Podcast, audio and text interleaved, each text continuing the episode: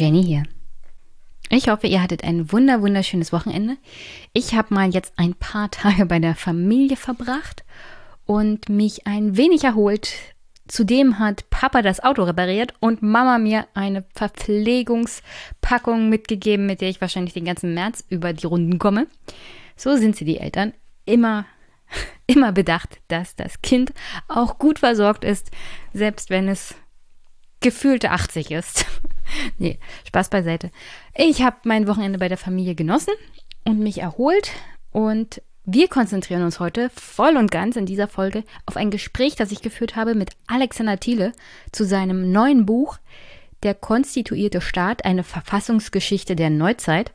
Das Buch ist nicht nur deswegen interessant, weil es sich mit einer sehr breiten Verfassungsgeschichte beschäftigt, so ungefähr seit der Französischen Revolution bzw. der Unabhängigkeit der Vereinigten Staaten, sondern hauptsächlich auch mit der Frage, was ist eigentlich der moderne Staat und wie wird er definiert und auch welche Wesensmerkmale hat er zum Beispiel. Und das ist angesichts der aktuellen Debatte um mögliches Staatsversagen. Sascha Lobo hat er da einen sehr interessanten Artikel geschrieben dazu. Gar keine so schlechte Frage, sich damit zu beschäftigen. Und ich finde, Alexander Thiele macht das ganz gut. So Grundbegriffe mal definiert, sich mit den verschiedenen Theorien dazu auch beschäftigt, vor allem aus Sicht eines Staats- und Verfassungsrechtlers. Und ihr hört gleich mein Gespräch mit ihm. Wir haben fast eineinhalb Stunden über sein Buch gesprochen und haben uns hauptsächlich auf den Aspekt auch Weimarer Verfassung konzentriert, weil ich das am interessantesten fand an dem Buch tatsächlich. Aber vorher will ich mich tatsächlich mal mit diesem Problem des, haben wir ein Staatsversagen oder, oder haben wir vielleicht ein Politikversagen beschäftigen.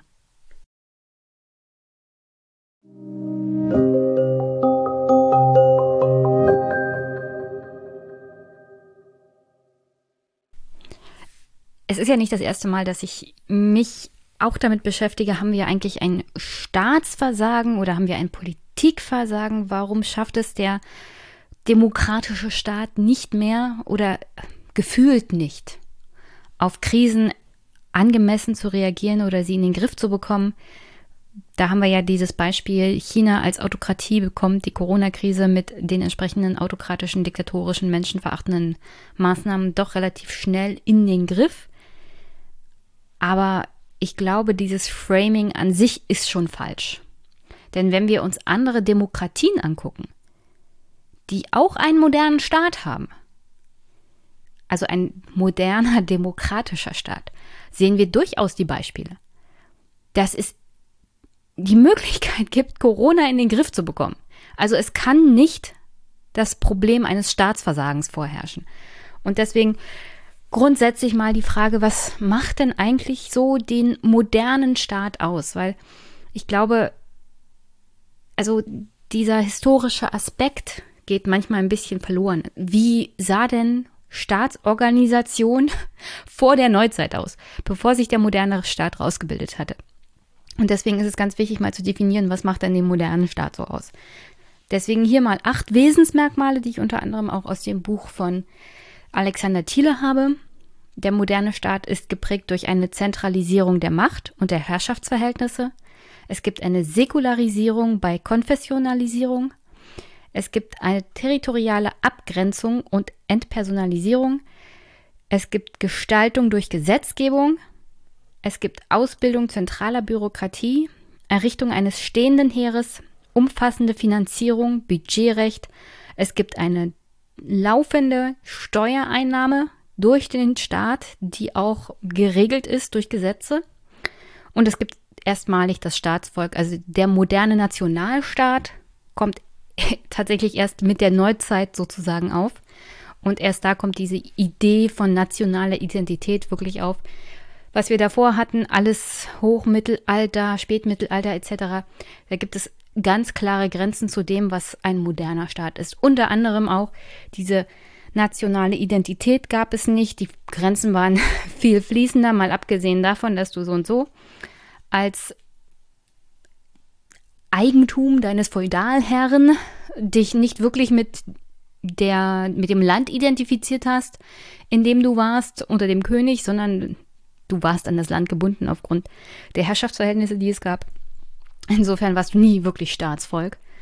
Und das Staatsvolk ist ja im modernen Staat auch viel mehr dadurch geprägt, dass, wenn wir jetzt von einem demokratischen modernen Staat ausgehen, dass es diese die Staatsgebilde selber auch Leben einhaucht und an der Macht beteiligt ist. Das ist etwas, was wir in den vormodernen Staaten, in mittelalterlichen Staaten so überhaupt gar nicht hatten. Stehendes her. Ganz, ganz wichtig im Vergleich zu vor der Neuzeit. Wir hatten hauptsächlich, hm, wie soll ich das sagen? Also wir hatten das Rittertum, das finanziert wurde durch das, den Feudalismus. Das heißt, wir hatten nie wirklich ein stehendes Heer, auf das ein Herrscher zurückgreifen konnte, sondern auch das hat sich ja dann weiterentwickelt zu vor allem im Mittelalter, im Hochmittelalter, Renaissance eher so Söldnertruppen. Das heißt, eine Stadt konnte in einem Jahr eine Söldnertruppe kaufen und mit der gewinnen und die gleiche Söldnertruppe griff im nächsten Jahr genau diese Stadt mit jemand anders an. Also das hat vor allem den Italienern nicht so gut getan. Und umfassende Finanzierung, der moderne Steuerstaat. Also diese Ausbildung unter anderem der Bürokratie, des stehenden Heeres, alles das, was auch einen Staat an sich viel sicherer macht, weil wenn du territoriale Abgrenzung hast, musst du das ja auch irgendwie verteidigen können. Also wir gehen jetzt mal nicht, weil wir können auch von der Europäischen Union ausgehen. Denn auch wenn wir innerhalb der Europäischen Union keine Grenzen an sich mehr haben, wird er trotzdem noch kontrolliert innerhalb Europas. Unter anderem wegen Schmuggel von Waffen, Menschen etc. Das muss ja alles finanziert werden.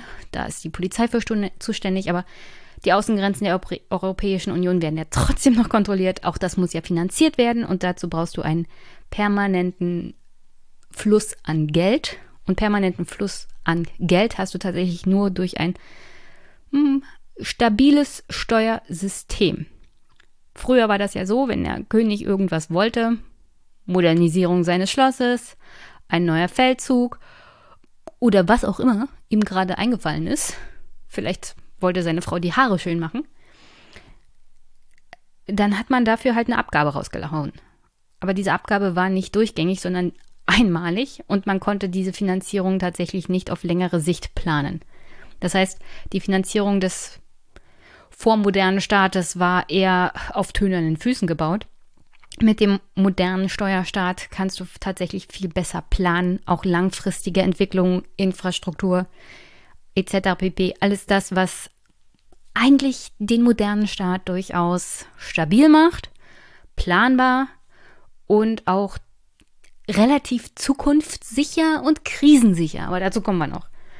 Und wie ihr sicher raushört, sind für mich vor allem diese Sachen wie Ausbildung zentraler Bürokratie, stehendes Heer, umfassende Finanzierung, doch eher so die zentralen Punkte. Ich bin mir ziemlich sicher, andere sehen das anders. Auch die Zentralisierung von Macht und Herrschaftsverhältnissen ist durchaus ein sehr, sehr wichtiger Punkt. Dezentralisierung spielt aber da natürlich auch im modernen Stadt immer mal eine Rolle. Irgendjemand hat den Hut auf, ist ganz klar, und das bei größeren territorialen Staaten umso wichtiger.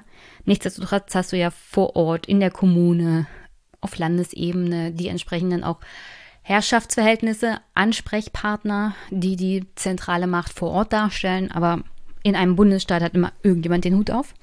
Und auch das wird im modernen Staat neu geregelt bzw. neu geklärt, vor allem wenn es ein demokratischer Staat ist. Warum sind mir diese Aspekte so wichtig? Finanzierung, Bürokratisierung, stehendes her. Könnte man ja so denken, dass es hauptsächlich aus meinem Blick als Beamtin kommt, aber tatsächlich glaube ich und bin davon überzeugt, dass ein moderner Staat ohne diesen Aspekt der permanenten Finanzierung eines festen Steuersystems, das vielleicht höher ist als das Abgabensystem vor der Neuzeit, aber dafür stabiler und zuverlässiger. Also der Vorteil des Steuersystems, das wir heutzutage haben, das ist halt historischer Rückblick dann immer schwierig zu erklären, aber tatsächlich ist es ja so, dass Menschen vor allem im Mittelalter dann von heute auf morgen vielleicht eine Abgabe zahlen sollten, die sie gar nicht zahlen konnten. Sie wussten nie, wann kommt die nächste Abgabe. Mit dem modernen Steuerstaat hast du tatsächlich Planbarkeit, kannst dafür zurücklegen, wenn du es musst. Der, der Steuerstaat sagt, oh, du, das Geld musst du haben, dann musst du es auch bezahlen. Du weißt ganz genau, was deine Aufgabe hier ist und das ist Teil der gesellschaftlichen Verantwortung, deine Steuern zu zahlen. Bei den Abgaben, wie gesagt, vor der Neuzeit hattest du vielleicht Glück und musstest gar nicht so viel abgeben. Aber manchmal kam halt auch der König auf irgendwelche komischen Ideen und dann äh, sofort Haus und Hof verkaufen, so nach dem Motto. Also ein moderner Steuerstaat ist planbar, ausfinanziert, hofft man jedenfalls. Und vor allem ist er stabil und berechenbar, auch für die Bevölkerung. Und das ist schon mal ein großer Pluspunkt. Und er ist auch stabil und planbar für die Haushälter. Sie wissen ganz genau, wie viel Geld reinkommt und wie viel Ausgaben sie machen können. Und damit ist, wie gesagt, auch Planbarkeit von Infrastruktur viel sicherer und einfacher. Und man baut nicht einfach so eine Straße und in zehn Jahren geben einen die Steuergelder aus, beziehungsweise die Abgabengelder. Und die Straße verfällt wieder und muss, man muss von vorne anfangen. Insofern ist die Idee davon auch, dass man seine Werte, die man gebildet hat in Form von Infrastruktur, auch auf den Laufenden hält, indem man sie regelmäßig modernisiert bzw. erneuert. Und natürlich, wenn du ein modernes Steuersystem haben willst, das den Staat auch finanziert und auf stabilen Grund hält, dann brauchst du dafür diese entsprechende zentrale Bürokratie, Verwaltung, ganz wichtig, die das organisiert, vor Ort die Steuern berechnet, einnimmt, dabei auch Immer mal Volkszählung zum Beispiel wichtig, damit du weißt, was ist hier eigentlich los. Erhebung von Zahlen, auch das gehört ja zur Bürokratie. Du musst halt wissen als moderner Staat, wer lebt in deinem Staat, was können diese Menschen sich wirtschaftlich, finanziell leisten, welche Probleme haben sie, wo muss der Staat vielleicht eingreifen, indem er eine Straße baut oder einen Flughafen oder vielleicht auch mal solche Dinge wie sozialen Wohnungsbau angeht. Alles das sollte eigentlich eine moderne Bürokratie leisten können. Und der Staat sollte darauf reagieren können. So. Deswegen, diese zwei Aspekte sind, glaube ich, für mich am aller, allerwichtigsten, weil alles andere damit zusammenhängt. Also wenn die Steuereinnahmen nicht funktionieren und die Bürokratie nicht funktioniert, kannst du alles andere eigentlich in der Pfeife rauchen. weil ohne Geld und ohne Verwaltung funktioniert das alles andere eigentlich eher schlecht als recht. Jetzt können wir uns mal fragen, haben wir denn zum Beispiel in Deutschland diesen modernen Staat? Also wir haben Zentralisierung der Macht, ganz klar. Die Herrschaftsverhältnisse sind auch geklärt und zentralisiert. Wir haben sowohl auf Landesebene diese entsprechenden Machtstrukturen, aber auch auf Bundesebene. Eigentlich ist im Grundgesetz auch geklärt, wer für was verantwortlich ist. Und wenn nicht, gibt es ja die Möglichkeit, über Bundestag und Bundesrat auch zu kommunizieren. Ja? Das ähm, übrigens ist nicht die Ministerpräsidentenkonferenz dafür verantwortlich, sondern eigentlich ist die Kommunikation zwischen Bund und Ländern durchaus möglich im Bundesrat. Aktuell in der Corona-Pandemie natürlich ein bisschen schwierig. Nichtsdestotrotz sind diese beiden Institutionen verfassungsrechtlich dazu befugt, ja, in der Krisensituation auch zu handeln. So, dann haben wir einen säkulären Staat, aber der ist nicht konfessionslos. Also wir müssen uns nicht einbilden, dass wir einen Staat haben, der irgendwie in Deutschland ohne religionsstrukturelle Einflüsse geprägt wurde. Tatsächlich haben wir eher so eine Art christlichen Staat. Er wird nicht so dezidiert ausgelebt. Es ist nicht in der Verfassung vorgegeben. Es gibt eine klare Trennung Säkularisierung und Konfession. Nehmen wir zum Beispiel Otto von Bismarck. Der hätte ja auch nie behauptet, dass das Deutsche Reich unter Wilhelm I. ein nicht christlicher Staat ist. Er hat bloß gesagt, also haltet mir bloß die Pfaffen aus der Politik raus, aus der Staatsführung. Also die Trennung von Staat und Kirche heißt was anderes als die Trennung von Religion und dem Staat. Das wollte ich bloß damit ausdrücken. Territoriale Abgrenzung gibt es immer noch, also wir wissen immer noch, welches Staatsgebilde territorial an den Grenzen Deutschland ist, welches Frankreich, welches Spanien Und wir wissen, welches territoriale Gebilde Europa ist. Das kann sich verändern. Unter anderem wegen dem Brexit hat es sich zum Beispiel verändert. Nichtsdestotrotz gibt es tatsächlich eine klare Abgrenzung. Gestaltung durch Gesetze passiert unter anderem bei uns über Parlamente. Wir haben eine ziemlich klare ausgebildete Bürokratie und zwar sehr, sehr stark ausgebildet. Für manchen vielleicht zu stark. Wir haben ein stehendes Heer mit der Bundeswehr.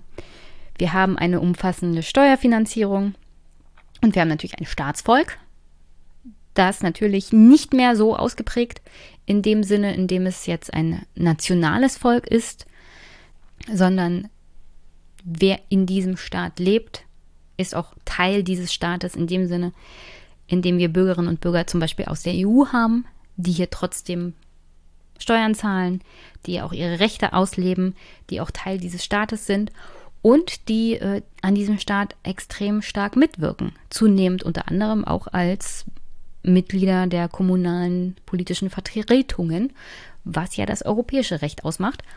Und ähm, ja, die Europäische Union, glaube ich, zunehmend zu einem Staatsgebilde ausbaut.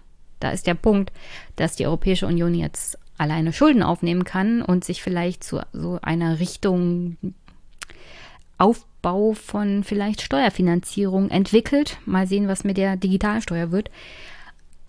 Aber das sind so halt die ersten Schritte zur Bildung eines Staates an sich. Also wenn die Europäische Union als Staat irgendwann mal gelten will, dann muss sie natürlich diese Schritte auch gehen.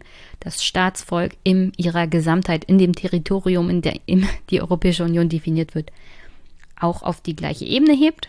Aber die Finanzierung und die Bürokratie dabei dürfen natürlich nicht vergessen werden und und natürlich die Bemühungen unter anderem Richtung europäische Armee gibt es ja jetzt auch schon seit längerem. Während Corona natürlich völlig eingeschlafen, aber wer kann's Brüssel verdenken? Und ich glaube, die Diskussion darum, brauchen wir eine europäische Armee oder wenn wir eine brauchen, wie wird sie eingesetzt, welche Rolle spielt das Parlament, ist alles noch nicht abschließend geklärt. Insofern. Auch bei Europa sieht man da Entwicklung in die Richtung Staat. Ein Staat an sich ist es natürlich noch lange nicht, aber in Deutschland haben wir einen modernen Verfassungsstaat. Und Insofern habe ich diese Runde jetzt mal abgeschlossen. Also ein Häkchen dahinter. Wir haben einen modernen Verfassungsstaat. Es ist ein demokratischer Verfassungsstaat. Und jetzt könnte man sich die Frage stellen, haben wir denn ein Staatsversagen, so wie Sascha Lobo es in seiner Kolumne betrauert, beziehungsweise bewütet. Er sagt, er ist ein Grollbürger geworden, wahrscheinlich weil das Wort Wutbürger völlig verbrannt ist vom Inhalt her.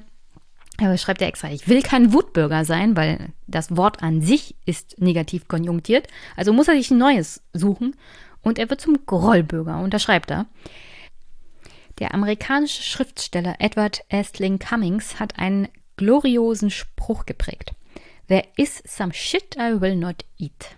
Ich glaube, bei mir war dieser Punkt spätestens erreicht, als ich hörte, dass Angela Merkel diese Woche, also die Woche vom 3.3.2021, in der Unionsfraktion gesagt hat, Zitat, wir brauchen sicherlich den Monat März, um eine umfassende Teststrategie aufzubauen. Es gab und gibt im Verlauf dieser Pandemie immer wieder Sätze zum Ausflippen, Flipsätze. Ein Jahr nach Beginn der Pandemie, fünf Monate nach Beginn der zweiten Welle, in dem Land, wo der weltweit erste Corona-Test entwickelt wurde, ist Merkels betulicher Satz mehr als eine Zumutung, mehr als eine Unverschämtheit, mehr als nur eine Katastrophe.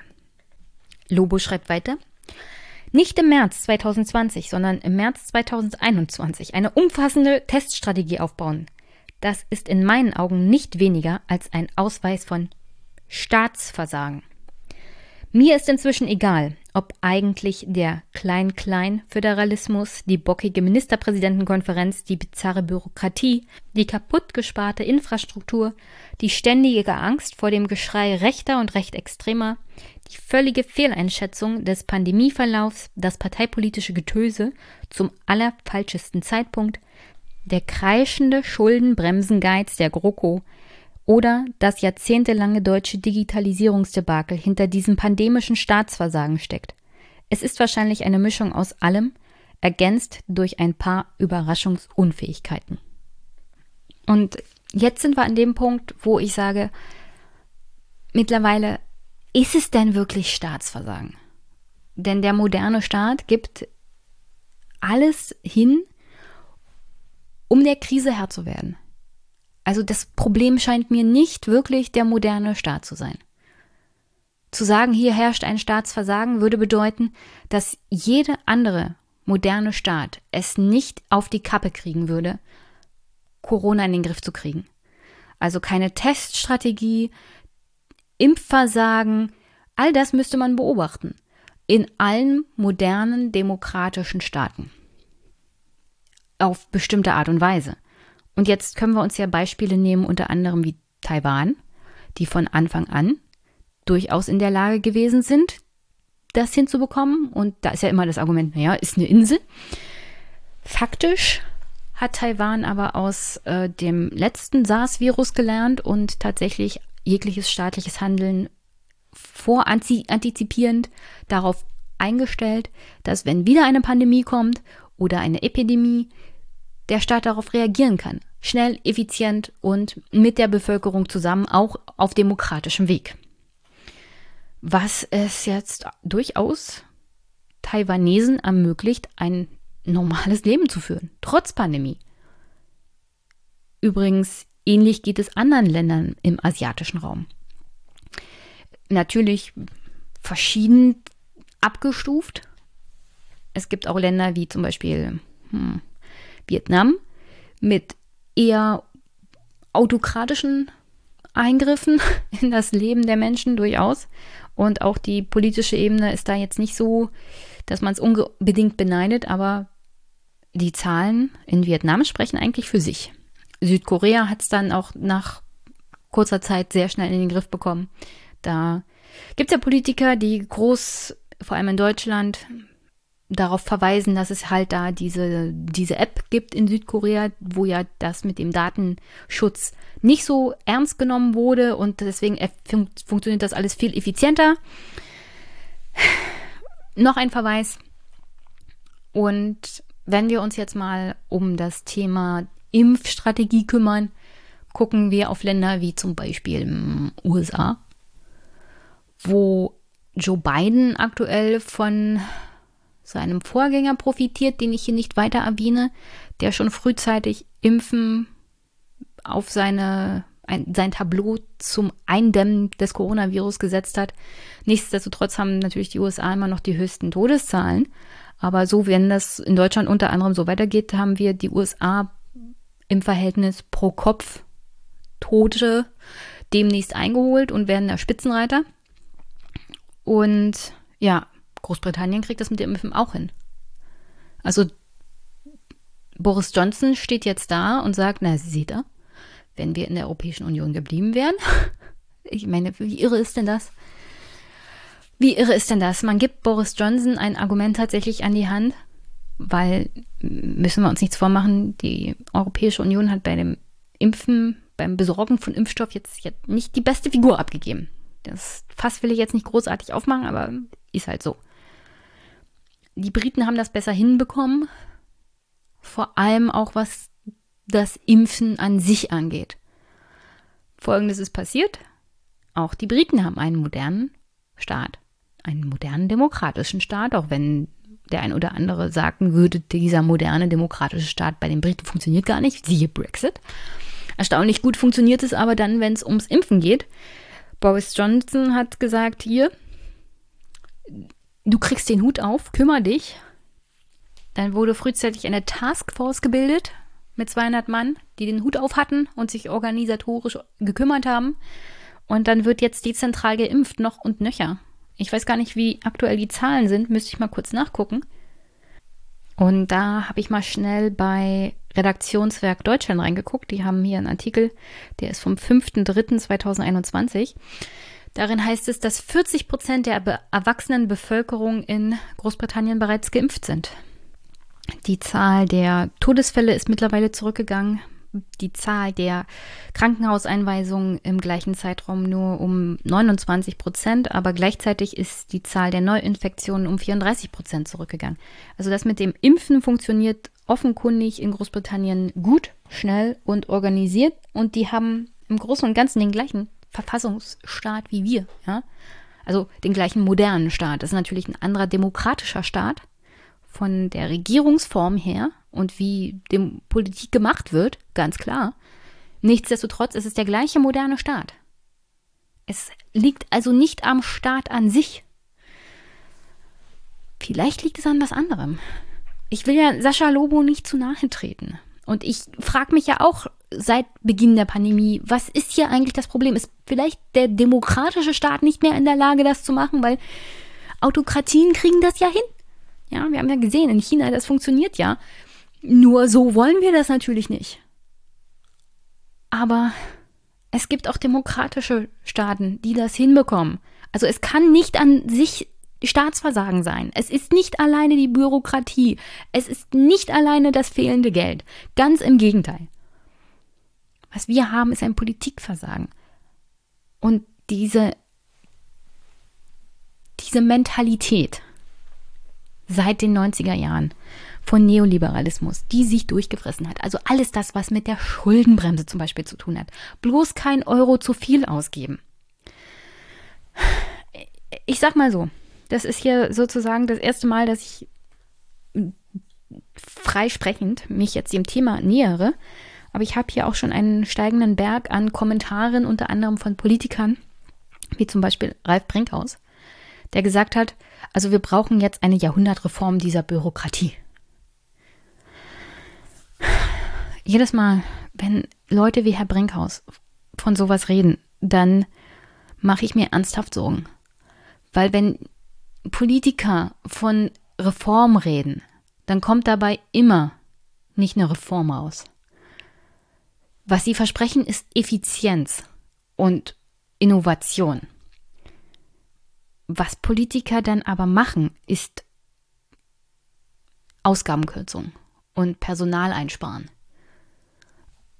Und ich weiß, das kommt immer gut an, aber nicht zwangsweise ist die Antwort auf das Nicht-Funktionieren von Abläufen das Einsparen von Personal. Beispiel. Gesundheitsämter. Daran haben wir es jetzt wirklich krass gesehen. Die Gesundheitsämter wurden kaputt gespart. Einfach platt gemacht in den letzten Jahren und die Konsequenzen sehen wir jetzt. Noch ein Beispiel politisch gewollt, davon kann ich ja berichten, weil ich da arbeite, ist ja seit Jahren gewesen, bloß nicht die Grundsteuer irgendwie anfassen, bloß nicht das Bewertungssystem anfassen. Wir sind ja damit immer gut durchgekommen. Ja, was dazu führte, dass das Bundesverfassungsgericht sagte, also das können wir jetzt so nicht halten, was dazu führen würde, dass 15 Prozent der Einnahmen der durchschnittlich der Kommunen deutschlandweit wegfällt. Also 15 Prozent deines Haushaltsbudgets würden in den Kommunen wegfallen. Ich glaube, einer der Gründe, warum man dann so schnell wie möglich irgendwie eine Reform und ein neues Bewertungsgesetz aus dem Ärmel geschüttelt hat, ist, dass tatsächlich Kommunen Panik bekommen haben. Weil wenn du Kommunen hast, die manchen Euro zwei, dreimal umdrehen, um irgendwie über die Runden zu kommen im Jahr, die können sich gar nicht vorstellen, was sie sollen, was sie tun sollen, wenn 15 Prozent ihrer Einnahmen wegfallen. Ja. Was jetzt zu dieser Kuriosität führt, dass Folgendes passiert. Abgesehen davon, dass wir Corona haben und noch nicht wirklich das neue Gesetz beigebracht bekommen haben, weil das muss ja dann auch den Mitarbeitern beigebracht werden, die sich damit beschäftigen sollen und die aufgrund des neuen Gesetzes auch Bescheide erlassen sollen, Steuerbescheide. Das ist noch nicht mal das größte Problem. Das größte Problem ist, dass sie das alles digitalisiert haben wollen. Was an sich ja wirklich gut ist, weil ich eine der wenigen Stellen bin, die sich tatsächlich noch mit Papierakten rumschlagen muss was zu kuriosen Dingen führt, wie zum Beispiel Bewertung von Asbach uralt, noch vor dem Krieg sozusagen. Und ist zwar eine Kuriosität, aber mehr auch nicht, ja. Ich hätte auch meine Akten gerne viel lieber digitalisiert und auch die Erklärung digitalisiert. Dann muss ich mich nicht mehr mit den Aktenbergen rumärgern, sondern kann das alles schön am Computer machen. Komme ich gut mit klar. Nun ist das leider alles nicht digitalisiert und das neue Gesetz verlangt unter anderem auch, dass zum Beispiel solche Dinge wie land- und forstwirtschaftliche Flächen in Zukunft besteuert werden und zwar nach Eigentümer, nicht nach Nutzer. Jetzt gibt es da so eine kleine Kuriosität, denn bisher werden land- und forstwirtschaftliche Flächen nur bewertet, wenn sie einen Nutzer haben. Und ich weiß nicht, ob es viele Leute wissen, aber nicht jede Fläche, die einen Wald hat oder eigentlich Land- und Forstwirtschaft ist, wird auch genutzt. Was dazu führt, dass nicht jede Fläche bewertet ist. Was dazu führt, dass nach dem neuen Gesetz jetzt erstmal alle land- und forstwirtschaftlichen Flächen überhaupt erstmal ermittelt werden müssen in einen großen Topf als wirtschaftliche Einheit, damit der Eigentümer mal bewertet werden kann und ihm ein Bescheid erstellt werden kann. So, klingt alles sehr... Klingt ja eigentlich einfach, oder? Ist es nur leider nicht. Denn folgendes. Diese wirtschaftlichen Einheiten müssen gebildet werden. Und zwar außen vor bleiben jetzt erstmal wirtschaftliche Einheiten, die finanzamtsübergreifend sind und länderübergreifend. Das muss erst noch geklärt werden. Das Programm läuft an sich noch nicht, soll aber bald freigeschaltet werden. Und wenn es dann freigeschaltet ist, sollen wir bis zum 31.12. diesen Jahres fertig sein. Und zwar mit allen wirtschaftlichen Einheiten. Bis zum 31.12.2021 sollen alle wirtschaftlichen Einheiten gebildet sein für die Land- und Forstwirtschaft. Wir sind mit der Digitalisierung des Grundvermögens noch nicht mal fertig. Und jetzt sollen wir innerhalb von nicht mal einem Jahr, weil es sind ja praktisch schon drei Monate vorbei, in neun Monaten die Digitalisierung aller Flächen der Land- und Forstwirtschaft schaffen. Und das betrifft ja nicht nur mich, sondern deutschlandweit.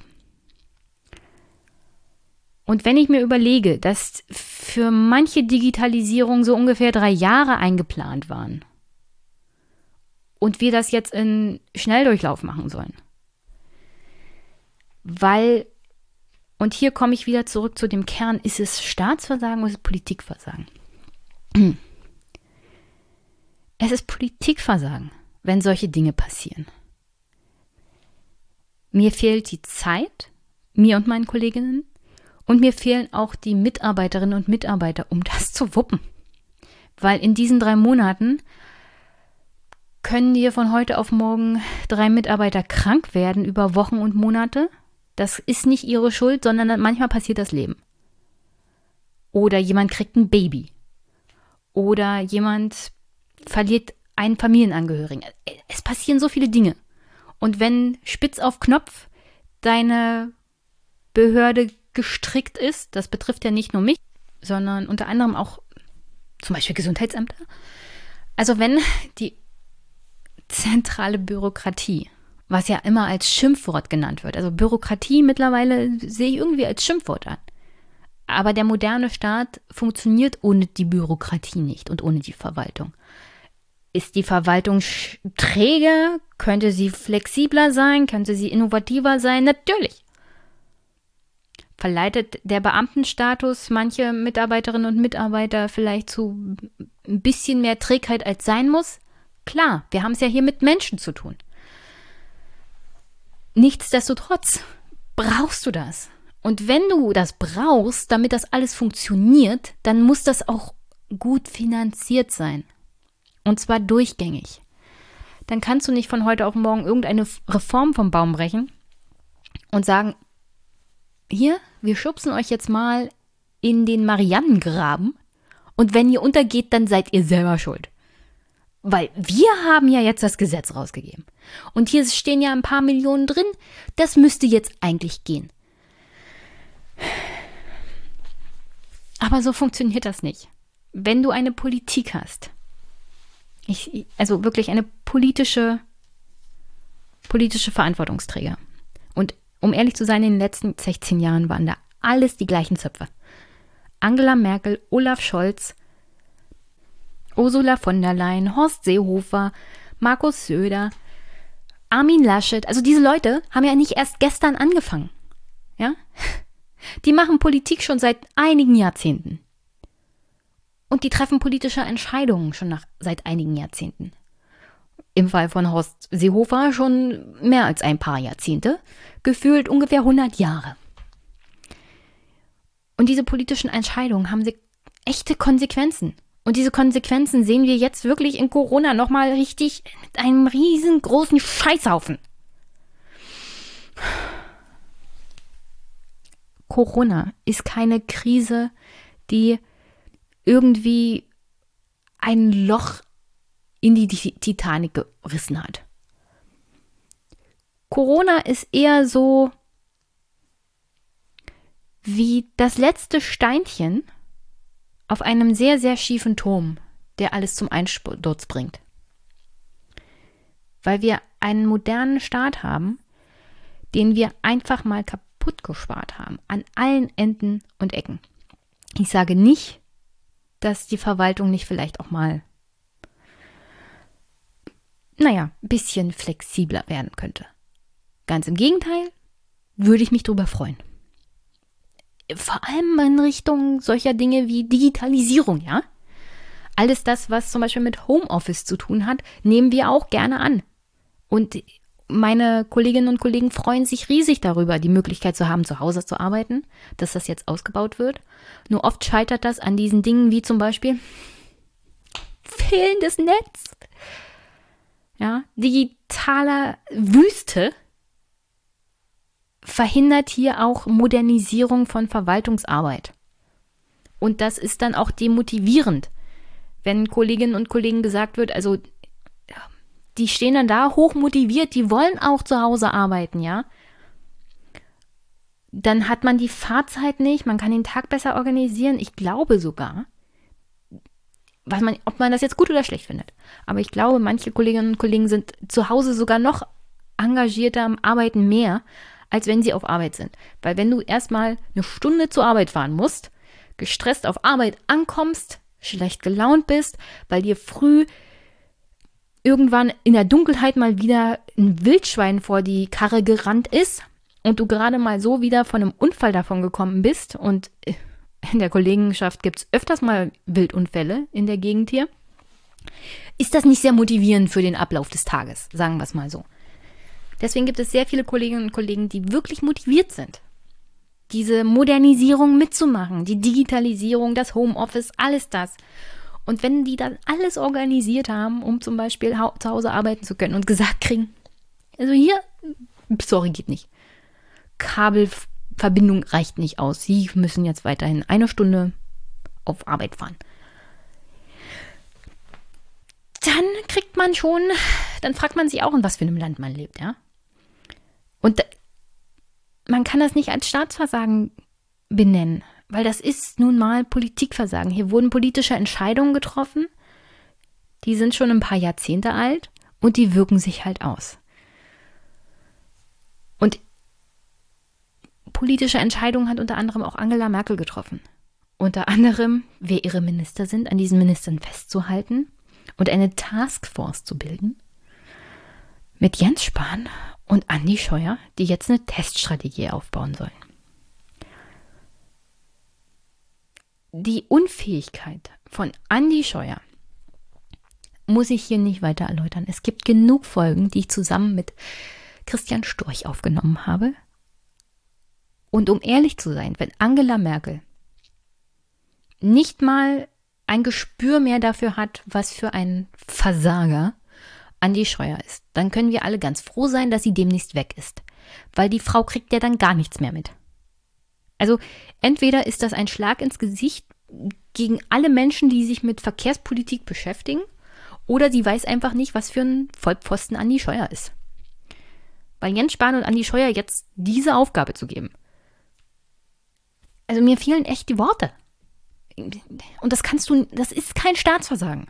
Andi Scheuer ist kein Staatsversagen, das ist Politikversagen, was der da macht. Das ist nicht die Schuld von Bürokratie, das ist nicht die Schuld von fehlenden Finanzen. Die Steuerfinanzierung könnte natürlich reformiert werden, ganz klar. Aber das ist eine ganz andere Frage. Was Politiker im modernen demokratischen Staat machen mit der Macht, die sie haben und der Verantwortung, die sie haben, aus Angst oder aus einer Selbstdarstellung heraus, um bei den nächsten Wahlen zu punkten, ist nicht zwangsweise das Beste, vor allem in einer Krise, auf Herausforderungen zu reagieren. Deswegen, das Problem ist nicht die Demokratie, das Problem ist nicht der Staat, wie er aktuell aufgebaut ist. Klar kannst du bestimmte Sachen reformieren, aber da meine ich vor allem, du musst auch Leute einstellen, die was drauf haben und die musst du auch vernünftig bezahlen. Hashtag IT. Alles, was mit IT zu tun hat, alles, was mit Digitalisierung zu tun hat, alles das. Wir kriegen nicht die guten Leute in der öffentlichen Verwaltung. Die guten Leute gehen woanders hin, weil sie da besser bezahlt werden. Und der moderne Staat würde diese Leute gerne einstellen. Er würde die gerne bezahlen. Nur die, die politische Ebene sagt aber, hier haben wir die Schuldenbremse und hier haben wir den Haushalt und wir dürfen ja auf gar keinen Fall mehr Geld ausgeben für die öffentliche Verwaltung. Aber wenn du keine Fachleute einstellst, dann kriegst du halt die Verwaltung, die du verdienst. Und das ist meistens eine, die dann überfordert ist, wenn irgendwas kommt. In dem Fall, wie Corona, die Gesundheitsämter, die gar nicht mehr wissen, wo oben und unten ist. Nicht in der ersten Welle, nicht in der zweiten Welle und wenn jetzt noch eine Welle kommt, dann machen die einfach,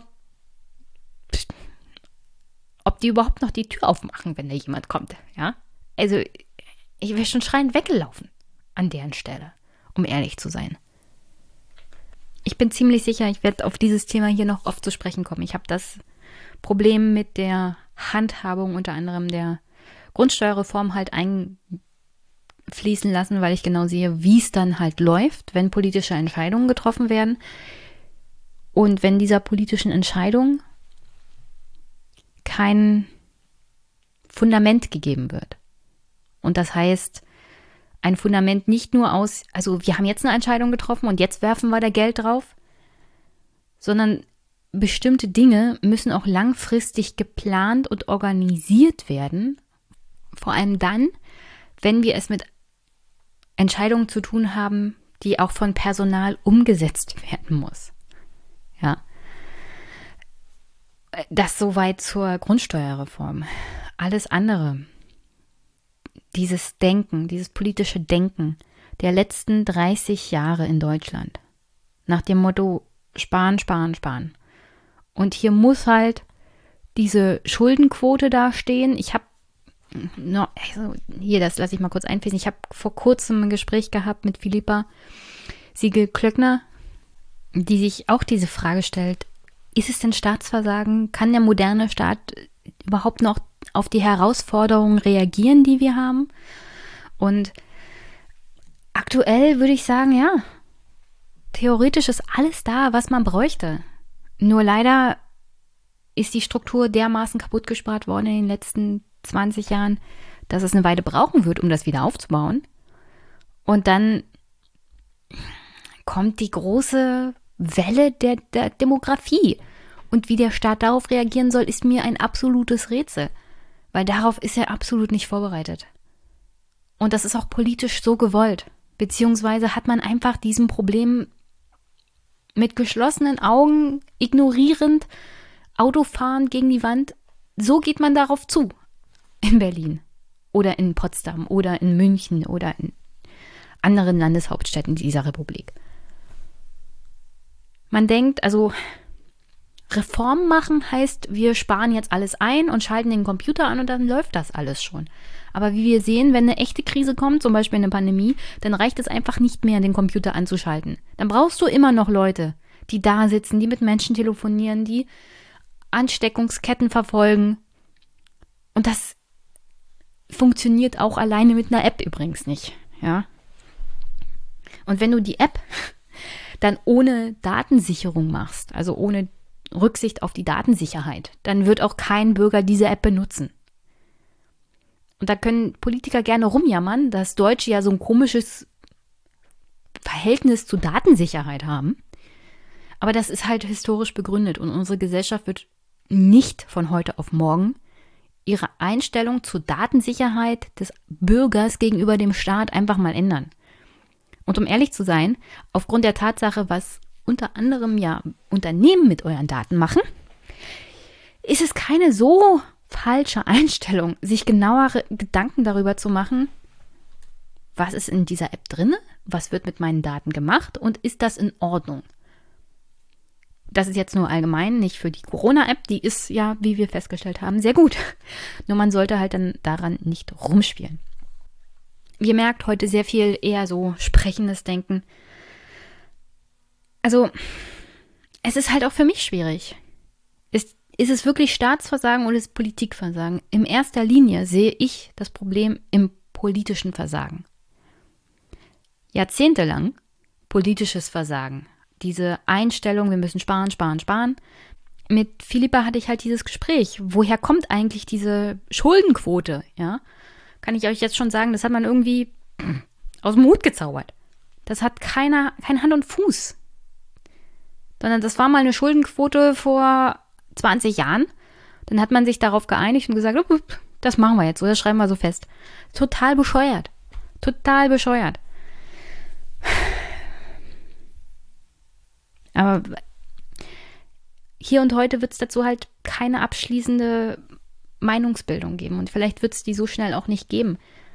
Fakt ist, der deutsche Staat ist auf Krisen nicht gut vorbereitet, aufgrund der Tatsache, wie er halt aufgestellt ist. Vor allem in der Verwaltung, der Bürokratie. Ich sage nicht, dass alles gut läuft, aber wenn euch Politiker begegnen wie Ralf Brinkhaus und euch sagen, wir müssen da jetzt eine Jahrhundertreform machen, dann fragt lieber dreimal nach, was genau meint er denn? Denn wenn er sagt, also wir müssen da am Personal sparen. Oder wenn es auch nur so angedeutet wird, dann ist das keine Jahrhundertreform. Und dann stellt er den Staat nicht auf stabile Füße, sondern dann reißt er ihm das bisschen Fundament, das er noch hat, komplett weg. Weil es gibt nichts mehr, nichts mehr, auf das dieser Staat in irgendeiner Form reagieren könnte wenn er nicht durchfinanziert wird, wenn er nicht mit Personal ausgestattet wird. Und letztens zu diesem Thema, warum Politik versagen. Ich glaube, Stefan Schulz hat es im Fernsehpodcast und auch im 29er Podcast öfters mal gesagt. Warum? Warum nicht einfach am Anfang dieser Pandemie sich jemanden schnappen, ihm sagen, du hast hier den Hut auf, du organisierst jetzt das, das und das. Besorg mir Tests, besorg mir Impfen, ich will alle Daten haben, du hast die Verantwortung. Und wenn es nicht funktioniert, ist der nächste dran. Aber das muss jetzt funktionieren. Ich habe zwar gesagt, der moderne Verwaltungsapparat ist vielleicht nicht mehr so stabil, wie er sein sollte, und am Gesundheitsamt sieht man das auch. Aber genauso hat das Großbritannien hingekriegt.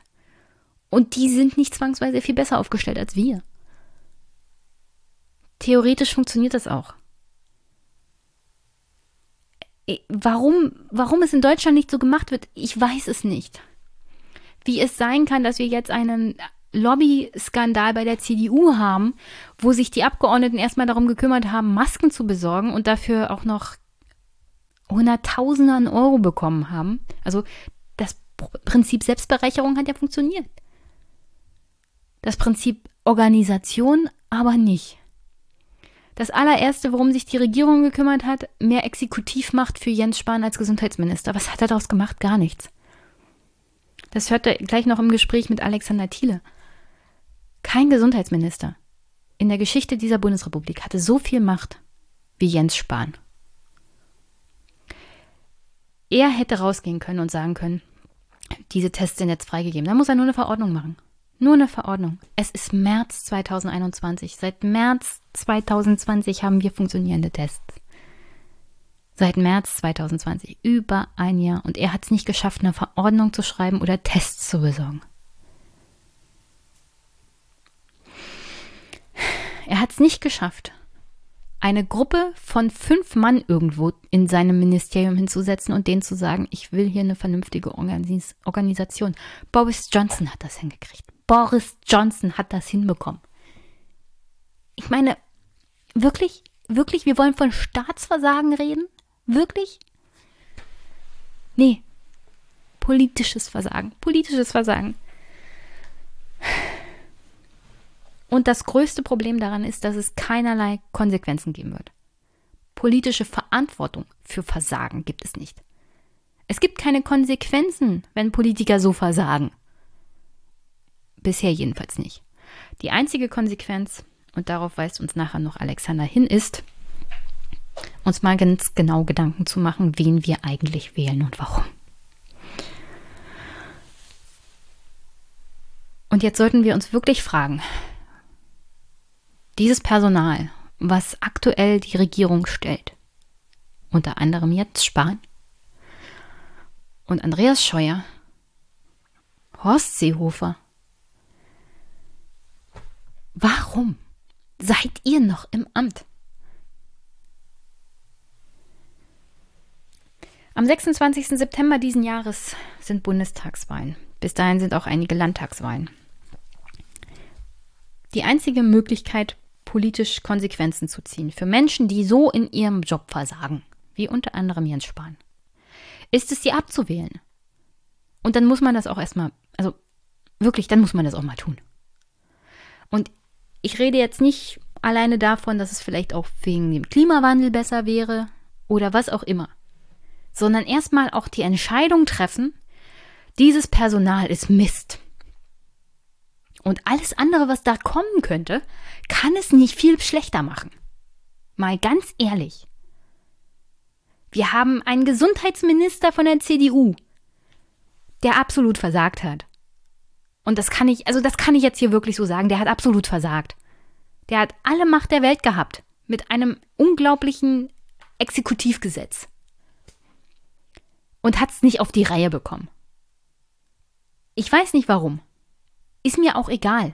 Sein Job ist es, in der Corona-Krise unter anderem Schnelltests zu besorgen. Die wurden in Deutschland entwickelt. Wie kannst du das nicht hinbekommen? Bei der Impfstoffbesorgung, Impfstoff an den Mann bringen, ist noch ein ganz anderes Problem. Und da auch hier, ja, Landesregierungen werden neu gewählt, überlegt euch ganz genau, hat eure Landesregierung das zu eurer Zufriedenheit hinbekommen? Und wenn nicht, da gibt es auf der Wahlliste jede Menge andere Parteien. Und da gibt es auch jede Menge anderes Personal für euren Landtagsabgeordneten. Die einzige Möglichkeit in Deutschland, Politiker für Nichthandeln oder für politisches Versagen, wenn es nicht gerade juristisch fragwürdig ist, aber das ist ein ganz anderes Thema, mal die Grenzen aufzuzeigen und zur Verantwortung zu ziehen, ist sie abzuwählen. Und dann sollte man sie auch mal abwählen. Nicht immer fragen, also welches Konzept, welchen Zukunftsplan hat in diese Partei, sondern auch mal sagen, nee, dieser Mann hat oder diese Frau hat Scheiße gebaut und die wählen wir jetzt ab. Wir nehmen irgendjemand anders auf der Liste. Es gibt 40.000 Parteien, naja, ist jetzt übertrieben, aber ihr wisst, was ich meine. Es gibt eine Vielzahl von Angebot in der Bundestagswahl und in der Landtagswahl an Personen und an Parteien. Dann einfach mal was Neues ausprobieren. Jemand anders die Verantwortung geben. Jemand anders das Vertrauen schenken. Denn die Union und Teile der SPD, sagen wir es mal so, denn auch die sind in der Regierung und tragen Verantwortung für dieses Handeln, haben versagt haben einfach mal versagt. Und wenn ihr die SPD wählen wollt, meine Güte, ich werde euch nicht aufhalten, denn um ehrlich zu sein, vielleicht kriegen wir dann mal einen vernünftigen Gesundheitsminister und einen vernünftigen Verkehrsminister. Wie gesagt, schlechter als Spahn oder Andreas Scheuer kann es wirklich keiner machen. Also, ich bin wirklich völlig sprachlos. Und um ehrlich zu sein, aus Eigenschutz darfst du die Union gar nicht wählen, weil wenn die jetzt mit jemandem wie Brinkhaus kommen und von irgendeiner Jahrhundertreform baseln, dann muss ich sagen, also diese Partei kann ich auf keinen Fall wählen. Wenn die wieder mal anfangen, irgendwas von wegen Bürokratie blabla zu erzählen und von sich selber abzulenken und ihrem Versagen. Mit dem gleichen politischen Mindset wie die letzten 30 Jahre, nämlich sparen, sparen, sparen und reformieren in Form von entlassen, entlassen, entlassen. Aber das ist, das ist keine gute Herangehensweise an Politik in diesem Land und das sehen wir in der Krise ganz deutlich. Vielleicht tut der Union mal eine Oppositionsphase gut. Vielleicht die nächsten zehn Jahre. Würde ich mir jedenfalls wünschen. Dann bereinigen sie vermutlich auch mal ihr Personal. Das täte dem ein oder anderen Skandal aktuell auch gut. ja. Okay. Also, nichts gegen Sascha Lobo. Ich verstehe auch seine Wut. Aber wie gesagt, abschließend bin ich noch zu keinem richtigen Urteil gekommen, denn ich sage nicht, dass alles in diesem Staat hundertprozentig funktioniert, wenn alle Politiker die richtigen Entscheidungen treffen.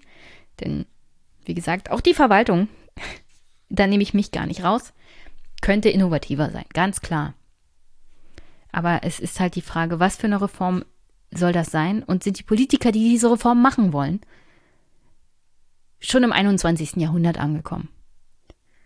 Also auch mental, was jetzt zum Beispiel Finanzplanung angeht, ja, oder Zukunftsplanung an sich. Wollen Sie nur Stellen streichen und sparen oder wollen Sie mal was aufbauen? Ich will ich will eine Partei, ich will einen Politiker, der mal was aufbauen will. Der sagt, ich nehme Geld in die Hand und gebe es aus und gebe dem Staat sein Fundament zurück. Das wir die letzten 30 Jahre in, in Schutt und Asche gekloppt haben. Und ich stelle mal hier eine Taskforce auf, bevor eine Krise kommt die mal analysiert, wie reagieren wir eigentlich auf welche Krisen und was müssen wir tun, wenn es soweit ist. Denn nur den Notstand ausrufen hilft ja nicht, wie wir gesehen haben.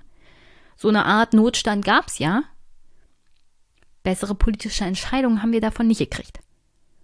Also an alle Hörerinnen und Hörer, die jetzt noch sieben Tage haben, um darüber nachzudenken, wen sie an nächsten Sonntag bei der Landtagswahl wählen, macht euch Gedanken und fragt euch wirklich so im Kern, haben diese Politiker eine richtig gute politische Entscheidung getroffen die letzten fünf Jahre oder nicht?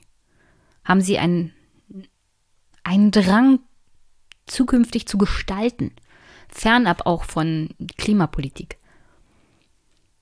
Und wollen sie was aufbauen? Haben sie den Drang, etwas aufzubauen? Das, das wäre ja schon mal was ganz Tolles. Also haben sie ein neues Mindset.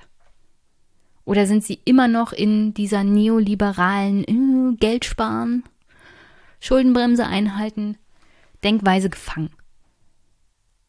Und wenn ihr da jemanden habt, wo ihr sagt, ja, da nicht das Kreuz machen. Bitte nicht. Bitte nicht. Dann enden wir wieder die nächsten 20 Jahre mit Leuten wie Horst Seehofer, Jan Spahn, Angela Merkel oder Herrn Brinkhaus und kommen keinen Schritt voran und die nächste Pandemie bricht uns das Genick. Weil, ich will ja nicht sagen, aber wirklich für unsere Verhältnisse kommen wir hier noch ganz gut durch. Mit einem wirklich zwei blauen Augen. Wenn das eine Pandemie wäre, wie die spanische Grippe, die jung und alt dahinrafft ohne Ende, das kannst du dir in Deutschland nicht vorstellen, was dann hier los wäre. Und es ist jetzt schon schlimm. Es ist jetzt schon schlimm. Bedrückendes Thema, bedrückendes Thema, aber wie gesagt, Staatsversagen oder Politikversagen zum Abschluss nicht abschließend zu klären. Nicht wirklich. Ich tendiere eher, wir haben hier ein politisches Versagen der politischen Verantwortlichen, die hier seit, seit wirklich Jahrzehnten an der Regierung sind und in der Verantwortung und immer nur darauf geguckt haben, wann wir in den nächsten vier Jahren wiedergewählt werden, anstatt sich mal wirklich grundlegende Gedanken um die Zukunft zu machen. Vor allem dann, wenn man wirklich die Macht hat wie Angela Merkel, nur auf Status quo bewahren zu schalten. Ist keine gute Herangehensweise. Wenn wir darüber nachdenken, welche politischen Aufgaben uns erwarten in den nächsten 50 Jahren vielleicht. Das ist nicht das Mindset, das man braucht, um in Deutschland Politik zu machen und vielleicht den Staat auch wieder stabil zu gestalten. Insofern, ja, ein Aufruf an alle, die nächste Woche wählen gehen. Macht euch Gedanken, wählt verantwortungsbewusst und seid euch der Verantwortung bewusst, denn ihr wählt diese Politiker. Ihr wählt die Parteien, ihr wählt die Abgeordneten. Es ist in eurer Verantwortung und jeder, jedes Volk kriegt die Politiker, die sie wählt, vor allem in einer Demokratie. Ja? Andere Länder haben eine Ausrede, wenn sie eine, einen Diktator haben, dann können sie sagen, also wir haben den ja nicht gewählt.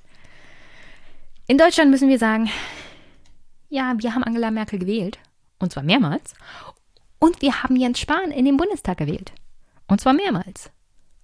Insofern sind wir alle ein Stückchen mitverantwortlich.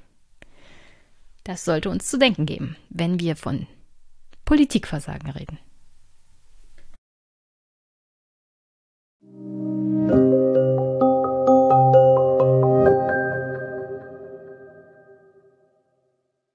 So, und jetzt an der Stelle wirklich viel Spaß mit Alexander Thiele und mir zu seinem neuen Buch Der konstituierte Staat, eine Verfassungsgeschichte der Neuzeit, erschienen im Campus Verlag, beziehungsweise erscheint am 10. März.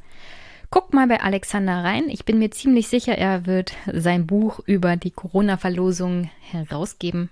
Vielleicht habt ihr Glück, eins zu gewinnen. Ich muss mir noch eins besorgen. Ich hatte es vorher zwar als PDF, aber es ist nicht dasselbe, wie ein Buch in der Hand zu halten. Würde allem wirklich ein echtes Buch in Papierform immer empfehlen. Ich ziehe es immer vor. Insofern liebe ich nichts mehr, als ein gutes Buch in der Hand zu halten. Und jetzt könnt ihr gleich Alexander und mir zuhören, über sein gutes Buch zu reden. Und ich empfehle an der Stelle nochmal auch seinen Podcast dazu, denn der spielte beim Buchschreiben eine besondere Rolle. Und jetzt viel Spaß mit Alexander, dem konstituierten Staat und mir.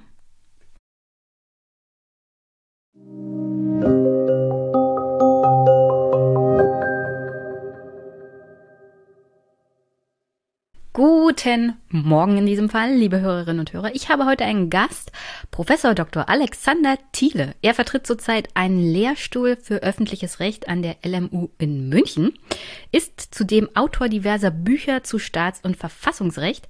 Sein neuestes Werk, Der konstituierte Staat, eine Verfassungsgeschichte der Neuzeit, erscheint am 10. März 2021 im Campus Verlag und damit wäre die erste Frage der Hörerinnen und Hörer auf meinen Aufruf, Alexander doch mal Fragen zu stellen, beantwortet. Aber erstmal, hallo Alexander und du hast mir gerade im Vorgespräch gesagt, du kennst den Fragesteller. Ja, hallo liebe Jenny, ja in der Tat. Ich glaube, diese Frage war eher so ein bisschen als äh, Werbegag gemeint. Der Fragesteller ist mein äh, Lektor gewesen, Jürgen Hotz vom Campus Verlag äh, selbst, der, glaube ich, äh, nur sicherstellen wollte, dass auf jeden Fall der Campus Verlag auch Erwähnung findet. Keine Angst, der wird Erwähnung finden, hat hier schon Erwähnung gefunden und wird dann auch verlinkt, sobald ich die Folge veröffentliche. Aber Alexander, ich habe leider das Buch nicht da, aber ich habe schon gesehen, du hast eine, war eine, ein Exemplar da. Halt's mal in die Kamera, weil es ist super schön auch zum Angucken. Ja, also ich bin ganz stolz. Es ist tatsächlich das erste Exemplar, das Vorab-Exemplar, was ich hier jetzt äh, in die Kamera halten darf. Äh, es kommt ja erst am 10. in die Buchläden. Ich du musst ein Stück also zurücknehmen, so sieht's keiner richtig. Ja, so ist besser. So, so ist, glaube ich, das ganze Bild, äh, das ganze Buch zu sehen. Ähm, äh, es ist äh, vor allem deswegen so besonders, wie ich finde, weil das Bild tatsächlich, jetzt gehe ich mal ein bisschen dichter äh, an die Kamera, das Bild tatsächlich eines ist, was meine Mitarbeiterin Tabea Nalik äh, selber gemalt hat wir haben hier Elisabeth Selbert im Vordergrund, eine der Mütter des Grundgesetzes. Im Hintergrund haben wir die Paulskirche, die amerikanische Menschenrechts äh, Unabhängigkeitserklärung, die französische Menschenrechtserklärung, den Bundestag, das Hambacher Schloss, also alles so ähm, ja, Gebäude und Persönlichkeiten der deutschen Verfassungsgeschichte in diesem Bild vereint. Also ich bin ganz glücklich über diesen Umschlag vor allen Dingen. Sehr schön. Ich muss mir das Buch noch besorgen. Aber äh, keine Angst, ich habe es ja vorher gelesen. Du hattest es mir ja schon als PDF-Format zur Verfügung gestellt. Aber du weißt ja, ich bin eher so Origan Originalistin, was Bücher angeht. Also ich halte sie gerne in der Hand und habe sie nicht nur digital rumschwirren. Und ich sehe schon das, Buch, äh, das Bild, das du erwähnt hast, das auf dem Buch ist, ist da, hängt da im Hintergrund. Das musst ja, du mal gerade rücken. Das Original sehen leider völlig schief, weil der Rahmen etwas kaputt äh, gegangen ist. Aber das ist tatsächlich das Originalbild, was äh, mir die Künstlerin also dann auch ähm, zugeeignet hat jetzt. Also ich freue mich ja, dass du wieder im Podcast bist. Du bist sozusagen mein Verfassungsexperte. Du warst ja schon öfters mal da. Wir hatten ja zwischenzeitlich auch über die Corona-Maßnahmen gesprochen die aus dem Bundestag kamen, beziehungsweise die Gesetzesänderung. Und jetzt meine allererste Frage. Haben Staats- und Verfassungsrechtler denn gerade Hochkonjunktur als Expertinnen und Experten? Ja, ich glaube, das kann man schon, schon sagen. Also die, die Corona-Pandemie als solche ist natürlich eine Herausforderung für jedes politische System. Also das äh, ist, glaube ich, völlig klar. Ähm, damit umzugehen war völlig neu, egal wie man organisiert war stellten sich unglaublich viele neue Fragen und es ist ähm, von daher natürlich aus einer, ich sag mal, beruflichen Perspektive eine spannende Zeit. Ich bin nicht weniger genervt privat als jeder andere, aber ähm, beruflich ist das mit Sicherheit eine interessante Zeit, die uns auch nach der Pandemie, die ja hoffentlich äh, bald äh, einigermaßen überwunden ist, noch lange wissenschaftlich beschäftigen wird. Also wie wir ähm, in Zukunft äh, über die Grundrechte denken, ändert sich möglicherweise, wie wir über ähm, die ähm, Handlungsmöglichkeiten des Staates denken, äh, müssen wir uns noch äh, neu überlegen vielleicht. Wir müssen uns über den Föderalismus äh, unterhalten, ob wir den weiter so in der Form behalten wollen oder nicht. All solche Dinge werden uns wissenschaftlich noch lange beschäftigen und diese Pandemie hat das alles wie unter einem Brennglas so ein bisschen sichtbar gemacht äh, wo vielleicht Defizite bestehen, wo vielleicht aber auch nur das Personal schlecht war. Also das ist etwas, was wir in der nächsten Zeit auseinanderklamüseln dürfen als Verfassungsrechtler. Und aktuell gibt es ja viel den Ruf und auch die Forderung, und das wird ja auch größtenteils so umgesetzt, dass viel auf die Wissenschaft gehört wird. Hast du das Gefühl, dass genug auf die Rechts- und Staatswissenschaft gehört wird? Vor allem die Verfassungswissenschaftler? Ja, also da muss ich natürlich professionell sagen, auf gar keinen Fall. Die Leute hören immer zu wenig auf uns. Äh, wir haben natürlich für alles die Lösung. Äh, nein. Also das ist, eine, das ist eine schwierige und interessante Debatte, welchen, welchen Input eigentlich Wissenschaft in welcher Form dem politischen Betrieb äh, bieten kann und wie die Politik auf diese wissenschaftliche Expertise reagieren sollte. Das ist eine, ähm, ja, eine Frage, die noch nicht wirklich abschließend so richtig äh, beantwortet ist, weil man gerade als äh, Rechtswissenschaftler, als Verfassungsrechtler natürlich schnell auch mal instrumentalisiert wird. Ähm, denn wenn etwas verfassungswidrig ist, dann muss man darüber auch nicht mehr länger diskutieren. Also das ist im Grunde, äh, wirkt das Verfassungsrecht oft als so eine Art Diskursbeendiger, äh, indem man ähm, einfach auf die Verfassungswidrigkeit verweist und sagt, so, das geht halt nicht. Punkt. Ja, das eben insofern, wenn man so will, alternativlos weil wir Verfassungsrechtler ein bisschen binär denken. Verfassungsgemäß, verfassungswidrig. Ja, das ist so im Grunde unsere einfache Weichenstellung, die wir da haben. Ähm, und äh, wir sehen jetzt, dass das eben tatsächlich problematisch sein kann, wenn man dann mit seiner Expertise möglicherweise auch von falschen Kreisen zitiert wird, möglicherweise dann eben in politische Prozesse hineingezogen wird. Denn man verlässt quasi, wenn man so will, den, den Diskursraum des Wissenschaftsbereiches und betritt die politische Bühne, wenn man berät. Und wir beraten natürlich jetzt gerade viel. Wir beraten den Bundestag, die Ausschüsse, die Landtage.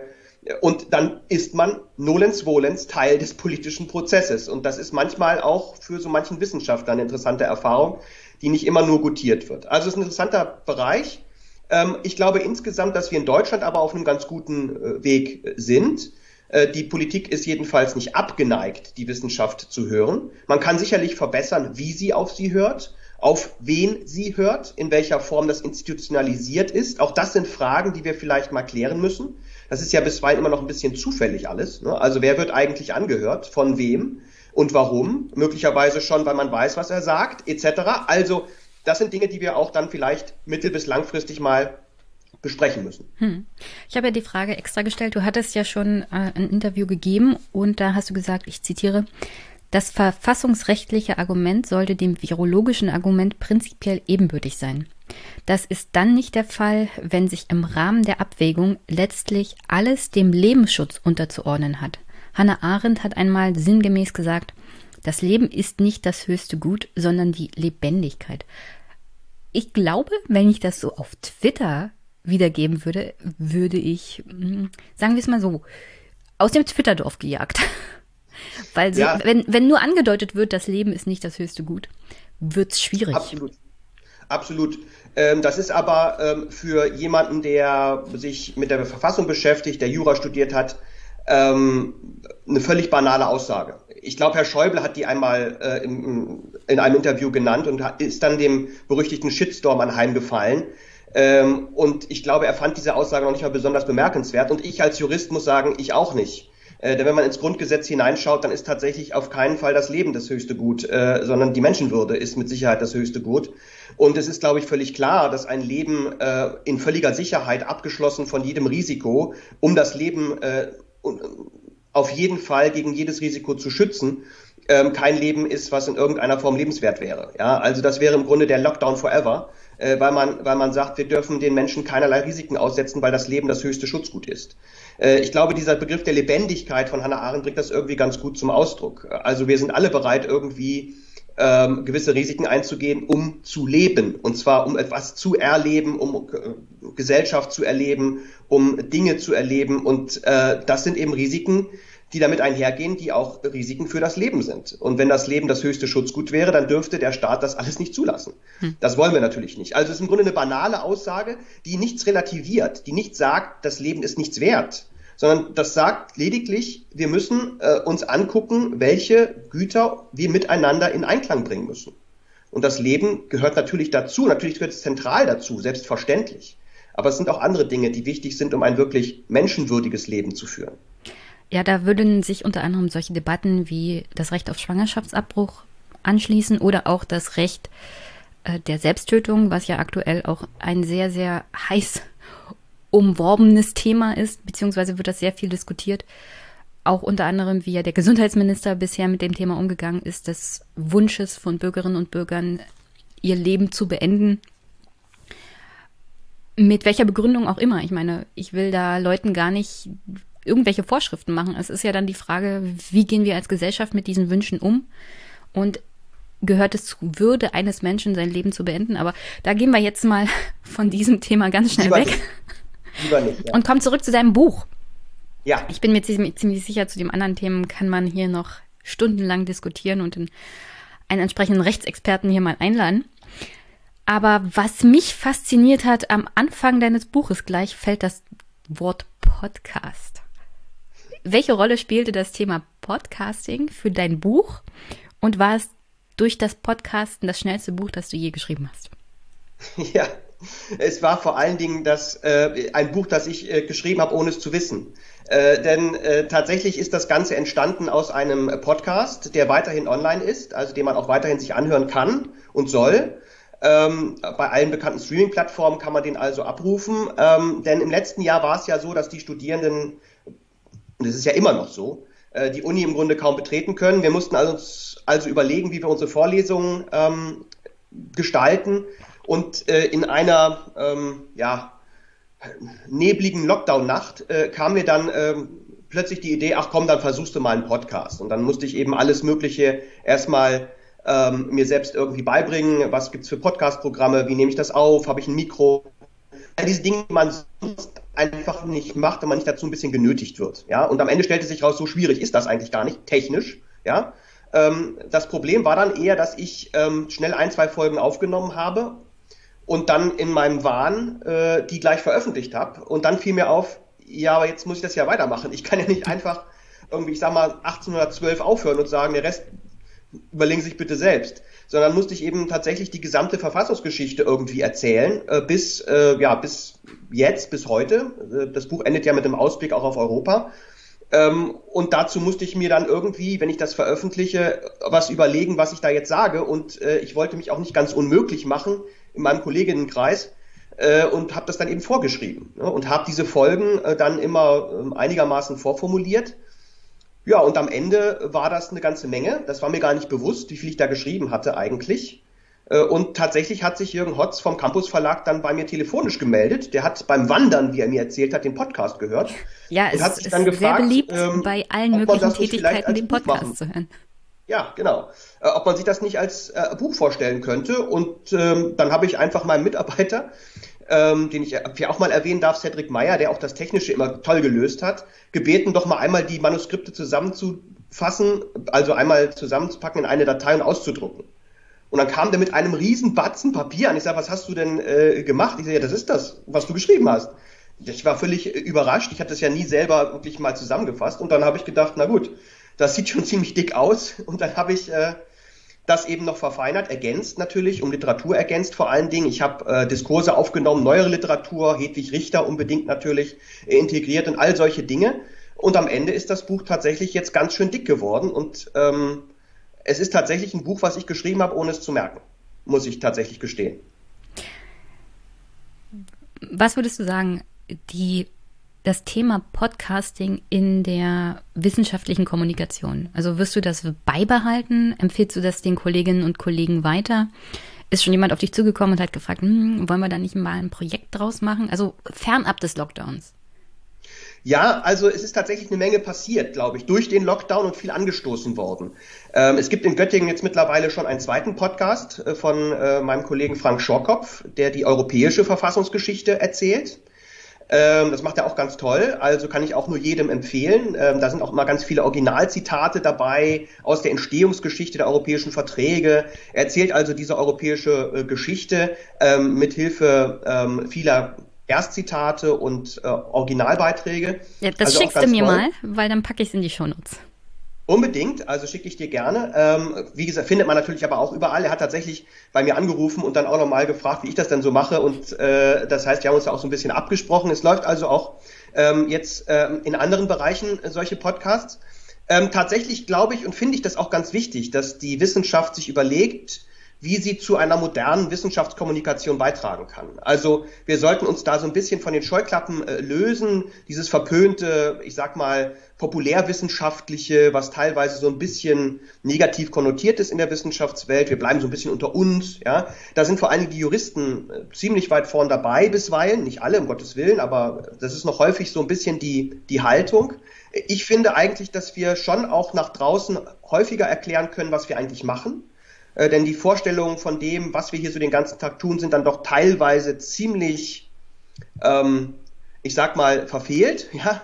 Äh, also wir sitzen nicht hier und lernen irgendwie Gesetze auswendig, sondern es geht bei Jura, wie ich meinen Studierenden immer sage, um Gerechtigkeit. Ne? Das ist eine fundamentale Frage der gesellschaftlichen Ordnung, wie wir zusammenleben wollen, wie wir das ordnen wollen, unser Leben. Und ähm, darüber machen wir uns hier Gedanken und das nach außen zu tragen, äh, der Bevölkerung irgendwie zu zeigen, wie wichtig diese Fragen auch sind, das ist mir ein Anliegen. Und da war der Podcast jetzt ein erster Aufschlag und ich glaube schon, dass ich da dabei bleibe. Ähm, die Verfassungsgeschichte ist erstmal zu Ende erzählt. Da müssen wir ein paar hundert Jahre warten, bis ich das dann die, bis ich die nächste äh, große Episode vielleicht erzählen kann. Ähm, aber ähm, am anderen Bereich ist das nicht ausgeschlossen. Das sagst du jetzt so einfach. Manchmal passieren in der Verfassungsgeschichte Dinge und dann ändert sich von heute auf morgen alles.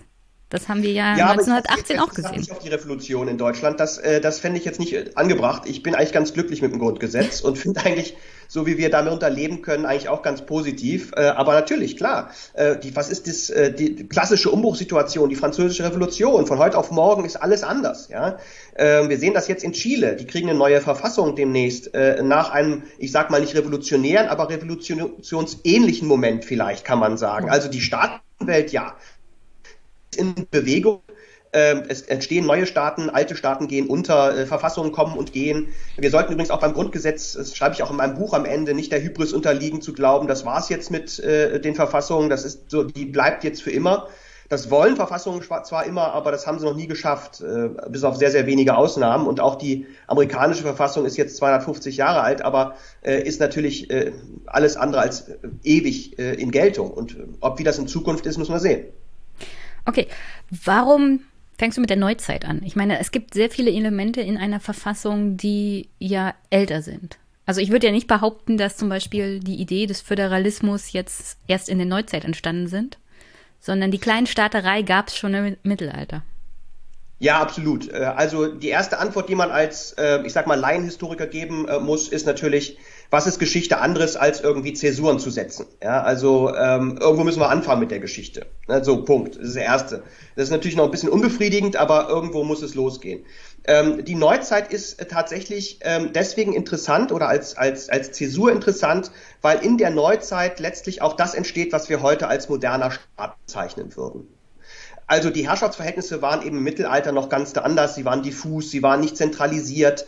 Ähm, es gab unterschiedlichste Machthaber auf unterschiedlichsten Ebenen. Das war alles sehr informell. Also da würden wir eigentlich noch nicht von dem sprechen, was wir heute als Staat ansehen. Und das entsteht eben im Laufe der Neuzeit. Und mit dieser Neuzeit, der, dem Einzug der Vernunft in die Weltlichkeit des Lebens, ja, fangen die Menschen an, sich eben auch wiederum Gedanken zu machen darüber, wie man eigentlich diese Herrschaft, die jetzt besteht, rechtfertigen kann. Also vorher hat man nach oben geguckt. Ja, die Religion spielte die zentrale Rolle. Das, was auf Erden passierte, war göttlich gewollt. Ähm, mit der Vernunft und der später der Aufklärung kommt äh, äh, die die Überlegung in die Welt, dass man doch das weltliche Leben vielleicht anders rechtfertigen muss. Und zusammen Staat und diese Vernunft ähm, Herangehensweise führen dazu, dass man eben auch überlegt, wie können wir eigentlich die Monarchen rechtfertigen? Also dass der jetzt immer auf Gott verweist, ist ja schön und gut, aber ähm, möglicherweise brauchen wir auch eine, eine weltliche Rechtfertigung dafür, dass der darüber bestimmen darf, was ich darf. Das heißt, mit der Neuzeit entsteht also das, was wir eigentlich ähm, eine Verfassungsdiskussion im modernen Sinne ähm, nennen können. Und das gab es eben vorher nicht. Trotzdem ist der, dieser Zäsurpunkt umstritten. Ich habe das in meinem Buch auch am Anfang dargelegt. Ähm, es gibt Leute, die sagen, wir müssen uns ähm, eigentlich von diesen natürlich auch politisierten Begriffen wie Verfassung und Herrschaft irgendwie so ein bisschen, äh, Verfassung und Staat lösen und sollten vielleicht lieber eine Menschheits- als Herrschaftsgeschichte erzählen. Auch das kann man machen. Ich würde aber als weiteren Punkt noch dazu äh, äh, nennen wollen, dass Verfassungen schon auch immer eine Zäsur für sich sind. Also politische Ordnungen sind nicht natürlich und naturwüchsig irgendwie entstanden, sondern das sind gesellschaftliche Projekte, die bewusst gesetzt werden. Das heißt, die haben einen Anfangspunkt. Das Grundgesetz hat einen Anfangspunkt und will sich abgrenzen von der Weimarer Verfassung, vor allen Dingen auch von der NS-Zeit. Ja, die Weimarer Verfassung will sich abgrenzen und hat einen Anfangspunkt vom Kaiserreich. Also es, das ist schon so, dass wir hier keine natürlichen Prozesse beschreiben und deswegen sind Zäsuren in der Verfassungsgeschichte eigentlich ganz typisch, normal und richtig und betonen damit eben zugleich, dass auch die Verfassungsgeschichte eben eine gesetzte ist und keine natürliche prozesshafte Entwicklung. Ja, das ist eine gesellschaftliche Entscheidung für oder gegen eine Verfassung. Hm. Braucht der moderne Staat überhaupt eine Verfassung? Ich meine, es gibt ja Beispiele von Ländern, die auch ganz gut ohne Verfassung auskommen, unter anderem ja Großbritannien. Naja, die Beispiele sind natürlich sehr, sehr wenig, Jenny. Äh, es gibt im Grunde nur drei, ja, mit äh, Israel und Neuseeland, äh, die auf der Welt ohne eine Verfassung auskommen. Und auch da kann man natürlich streiten. Auch die haben natürlich eine Verfassung, sie ist nur nicht geschrieben. Äh, also wir haben natürlich sehr wohl auch eine Verfassungsordnung in Großbritannien. Wir haben sogar sehr äh, spannende und äh, über Jahrhunderte entstandene sehr engmaschige Regulierung etwa des Parlamentslebens. Äh, wir haben das ja gesehen in der Brexit-Debatte, wie strikt und wie reguliert und wie historisch geprägt diese Verfassungsordnung eigentlich ist. Also die haben natürlich eine Verfassung, nur keine geschriebene. Ich würde schon sagen, dass der moderne Staat eine Verfassung äh, braucht oder jedenfalls eine haben sollte, weil wir schon äh, uns auch als Gesellschaft darüber Gedanken machen sollten, wie wir zusammenleben sollten, wie wir zusammenleben wollen, wie, welche Regeln wir uns geben wollen, auf die wir uns alle einigen können, wie wir die Prozesse gestalten wollen und vor allen Dingen natürlich, welche Räume wir uns als Rückzugsorte bewahren wollen. Das heißt, welche Grundrechte wir uns eigentlich geben wollen, die wir dann auch dem Staat als Zugriffspunkt mehr oder weniger entziehen. Also ich glaube schon, die Verfassung ist als Idee eine ganz gute gewesen und ich würde da gern dran festhalten. Was ist eine gute moderne Verfassung? Also sollte sie einfach und kurz gehalten sein? Gibt es gute Beispiele? Ja, also das hängt so ein bisschen auch davon ab, äh, wie die Verfassungskultur ist, also was die Gesellschaft eigentlich von der Verfassung erwartet. Aber wenn man jetzt mal ähm, sagt, wir nehmen den demokratischen Verfassungsstaat als maßgebliches Modell, und das ja, würde ich ja, schon sagen. Also gut, dann, dann da möchte ich noch mal kurz einhaken. Ist denn jede Verfassung unbedingt demokratisch? Nein, Verfassung äh, und Demokratie sind keine Synonyme. Die werden erst im demokratischen Verfassungsstaat, wenn man so will, versöhnt. Also ähm, auch ähm, die ähm, absolute Herrschaft, ja, so wie das Thomas Hobbes ja gemacht hat, kann ja gerechtfertigt werden, möglicherweise. Das überzeugend ist oder nicht, kann man ähm, darüber kann man sich natürlich streiten. Aber die Verfassung kann auch eine autoritäre Verfassung sein.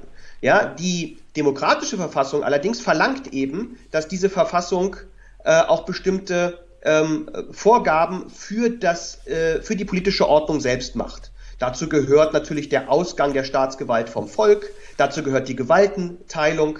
Dazu gehört der Raum der Dunkelheit, ja, die ich immer so schön bezeichne, nämlich der Raum der, der Grundrechte. Also die Grundrechte müssen gewährleistet werden durch die Verfassung. Und dazu gehört dann am Ende auch der Vorrang der Verfassung, also die ähm, Stellung der Verfassung als die höchste Rechtsnorm, die dann auch dadurch, äh, dass sie die höchste Rechtsnorm ist, das politische Leben entsprechend gestalten kann und einen Rahmen setzt.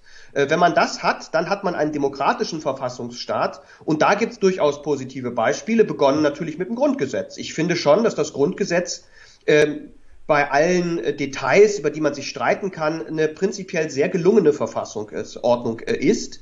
Ähm, sie ist relativ äh, ausführlich, wenn man sie zum Beispiel mit der amerikanischen Verfassung vergleicht, die ja nur sieben Artikel hat, 8000 Wörter knapp, wo wir uns, wenn wir uns die als ähm, Europäer anschauen, immer so ein bisschen überrascht sind, wie wenig da eigentlich drinsteht. Ähm, und wie viel damit, ja, das ist immer so eine Art Wechselprozess, ja, wie viel damit dem politischen Prozess überlassen wird. Ja, also der Präsident und der Kongress, ähm, dieses Verhältnis ist da kaum ausgestaltet. Die streiten sich politisch und der Supreme Court hält sich meistens raus. Ja? Das ist eine andere Kultur einfach. Wir sind sehr verrechtlicht mittlerweile. Das Verfassungsgericht hat das ähm, Grundgesetz sehr stark äh, normativ aufgeladen, also mit vielen äh, Bestimmungen äh, oder die Bestimmungen sehr materiell dicht ausgelegt, sodass wir eigentlich in der Lage sind, jeden politischen Streit zu einem rechtlichen Streit zu machen. Ne? Also wir können eigentlich jede Debatte, sehen wir auch in der Corona-Krise, auch zu einer verfassungsrechtlichen machen. Das ist nicht immer glücklich, weil dadurch der politische Raum eingeschränkt wird. Ja, ich bin da skeptisch mittlerweile. Am Anfang war das aber genau richtig, um den politischen Prozess irgendwie, den man ja so ein bisschen nach der NS-Zeit auch misstraut hat, die Stützen zu geben, die er vielleicht gebraucht hat. Aber mittlerweile sind wir eine gefestigte demokratische Ordnung. Da kann das Verfassungsgericht aus meiner Sicht die Zügel ruhig wieder ein bisschen länger lassen. Zu deiner Kritik vielleicht am Bundesverfassungsgericht haben wir vielleicht am Ende noch ein bisschen Zeit. Aber erstmal, welche Etappen der Verfassungsgeschichte sind denn so wichtig? Also wir haben ja 2021, es wird eigentlich 100 Jahre, 150 Jahre Reichsgründung gefeiert. Äh, also gefeiert halt, wie man es feiern kann in Deutschland, dass es eine Reichsgründung gab. Aber die erste moderne demokratische Verfassung gab es erst 1919. Davor gab es aber auch andere Verfassungsprojekte, würde ich das mal sagen, und benennen. Unter anderem ja die von 1871. Davor gab es die Paulkirchenverfassung 1848 und dann, wie gesagt, 1919 die Weimarer Reichsverfassung und 1949 das Grundgesetz. Also, was würdest du sagen? Welche Phasen für die Verfassungsfindung und die Verfassungskultur sind für Deutschland wichtig? Also äh, man wird schon sagen können, Jenny, dass das gesamte 19. Jahrhundert im Grunde so eine Art Zeitalter der Verfassung ist. Die Verfassung wird für diesen Zeitraum, wenn man so will, Epoche prägen. Die meisten Debatten, großen Diskussionen, ähm, auch teilweise kriegerischen Auseinandersetzungen, die wir in der Zeit hatten, drehten sich darum, den Verfassungs äh, äh, den Verfassungsraum auszuweiten oder ihn wieder zu begrenzen. Wir haben ja auch restaurative Entwicklungen äh, zu Beginn des 19. Jahrhunderts. Ja, man denkt an die Karlsbader Beschlüsse, wo also die alte Macht nochmal versucht, äh, durch ähm, äh, repressive äh, Vorgaben für die Meinungsfreiheit irgendwie zu verhindern, dass sich die liberale Bewegung allzu stark ausbreitet. Also das ist im ganzen 19. Jahrhundert geprägt natürlich von der Verfassungsentwicklung in Frankreich und den USA. Äh, haben wir also eine Situation, wo durch die Auflösung des Heiligen Römischen Reiches deutscher Nation, ja, das fast tausendjährige bestehende Heilige Römische Reich deutscher Nation, das durch den Einfluss Napoleons 1806 an sein Ende kommt, äh, und von Napoleon mehr oder weniger überrannt wird. Ähm, das setzt so ähm, 1806, 1807, 8, 9, 10 so ein, äh, ne, ne, dass es zu einer Debatte kommt in den deutschen Landen. Wir waren ja sehr zerstückelt, du hast es angesprochen. im Heiligen Römischen Reich, ähm, dass man sich überlegt hat, wie konnte das eigentlich kommen, dass wir so überrannt wurden? Also was ist ja eigentlich passiert? Wieso sind wir nicht wehrhaft genug, um uns gegen den Franzosen, in Anführungsstrichen, irgendwie zur Wehr zu setzen? Und da kommt eine Debatte auf ab dem Beginn des 19. Jahrhundert über die Staatsorganisation. Wie kann man es schaffen, dass die Bürgerinnen und Bürger, damals waren es allerdings auch nur Bürger, muss ich sagen, äh, also dass die Bürger ähm, in den Staat ähm, äh, integriert werden, sodass sie sich auch für diesen Staat einsetzen. Wie können wir den Staat schlagkräftiger machen? Ja, das heißt, wir haben ähm, zu der Zeit dann auch schon tatsächlich erste Verfassungen in den süddeutschen Staaten, die aufkommen, die versuchen etwa über Repräsentation, also Parlamente, irgendwie die Bevölkerung an der Staatsgewalt, die sonst nur beim Monarchen lag, zu integrieren. Und das ganze 19. Jahrhundert ist geprägt, ja, von diesem Wunsch erstens nach Emanzipation, also der Befreiung der Gesellschaft aus den Zunftzwängen, aus den Standeszwängen.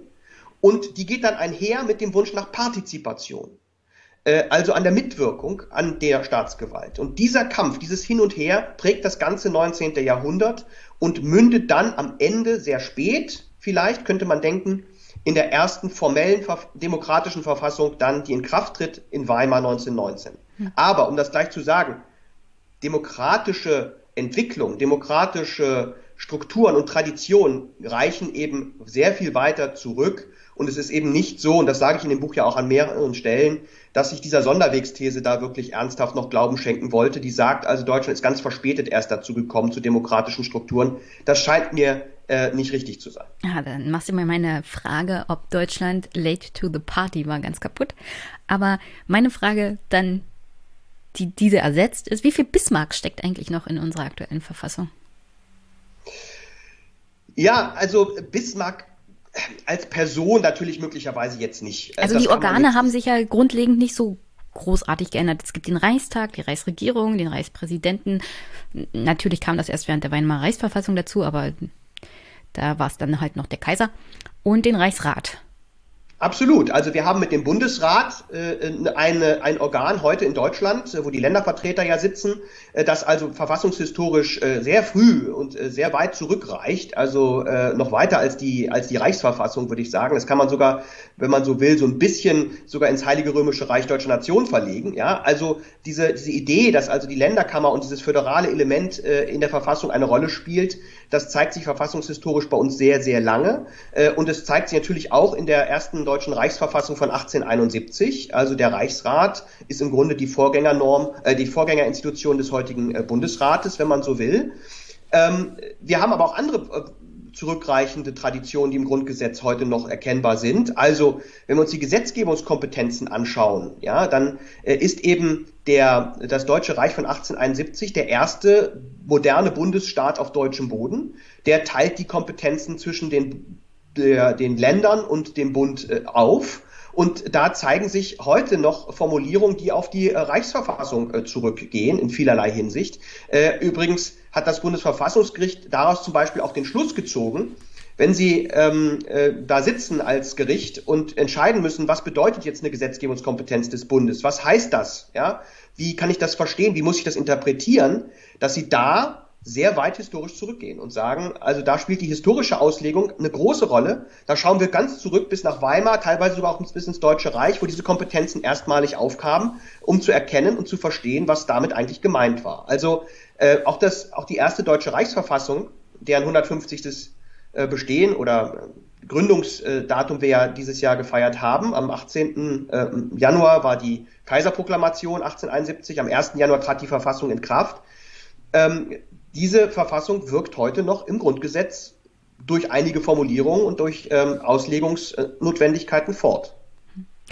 Die nächste große, den nächsten großen Schritt in der Geschichte der Verfassung in Deutschland machte ja dann die Weimarer Rechtsverfassung von 1919, da ist sie dann entstanden und in Kraft getreten. Und die Zäsur 1918 ist ja dann unter anderem auch mit den Worten von Philipp Scheidemann, das alte Morsche ist zusammengebrochen.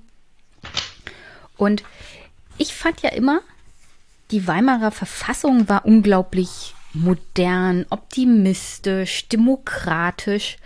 Aber für die meisten Geschichtslehrer, die ich so hatte und für die meisten Menschen in Deutschland, ist die Weimarer Verfassung irgendwie so eine Art Totgeburt, eine Bedrohung fast der Demokratie. Und jetzt möchte ich mal aus deinem Buch zitieren an der Stelle, weil du gehst an das Thema Weimarer Verfassung anders ran. Mittlerweile überwiegt jedoch die Ansicht, die, die der Weimarer Verfassung einen modernen und für die Anforderungen des frühen 20. Jahrhunderts passenden Zuschnitt attestiert. Sie etablierte eine föderale Ordnung beruhend auf dem Grundsatz der Repräsentation mit einem starken Präsidenten an der Spitze. Gerade letzteres ist ihr immer wieder als Defizit vorgeworfen worden, aber einen starken Präsidenten kennt auch die US-Verfassung, wenngleich sich die unbegrenzt, das unbegrenzte Recht, den Reichstag aufzulesen, gewiss als Schwachpunkt verfassungsrechtlichen Schwachpunkt darstellte. Das steht so. Ja, das ist, das ist, du hast doch die Druckfahne. Äh, das sorry. Ist geändert worden. das, äh, sorry. Dennoch, die pauschale Kritik an der, an der Weimarer Verfassung greift gewiss zu kurz, zumal diese nicht nur auf der Idee der Gewaltenteilung beruhte, sondern auch den demokratischen Willensbildungsprozess rechtsstaatlich einhegte und einen umfangreichen Grundrechtskatalog enthielt, der alle modernen Grundrechte umfasste. In dieser Form aber war sie gewiss eine Verfassung für die staatliche Normallage. Eine solche kannte die Weimarer Republik jedoch allenfalls in der Mitte der 20er Jahre. Mit dem zur Normalität gewordenen Ausnahmezustand kam die Weimarer Verfassung letztlich nicht zurecht. Aber welche Verfassung wäre dazu schon in der Lage gewesen? Also meine Frage, das Grundgesetz hätte die Nazis nicht verhindert? Ja, Jenny, das ist immer so eine äh, hypothetische Frage, nämlich die nach der tatsächlichen Resilienz und der Widerstandskraft einer Verfassung gegen autoritäre Bestrebungen. Also wie stark kann eigentlich eine Verfassung aus sich heraus ähm, ihre eigene Überwindung verhindern? Äh, dann am Ende ist die Verfassung ja nur auf Papier gedruckt und das ist deswegen natürlich ähm, extrem schwierig, wenn und soweit diese Verfassung nicht durch die Gesellschaft gelebt wird. Wenn also sie nicht vom Willen der Bevölkerung, und zwar vor allen Dingen von den Eliten, den politischen, den wirtschaftlichen, den kulturellen Eliten, auch getragen wird. Und ich ähm, habe in meinem Buch dann geschrieben, ähm, wahrscheinlich könnten wir heute mit der Weimarer Verfassung, so wie sie gestaltet war, gut leben.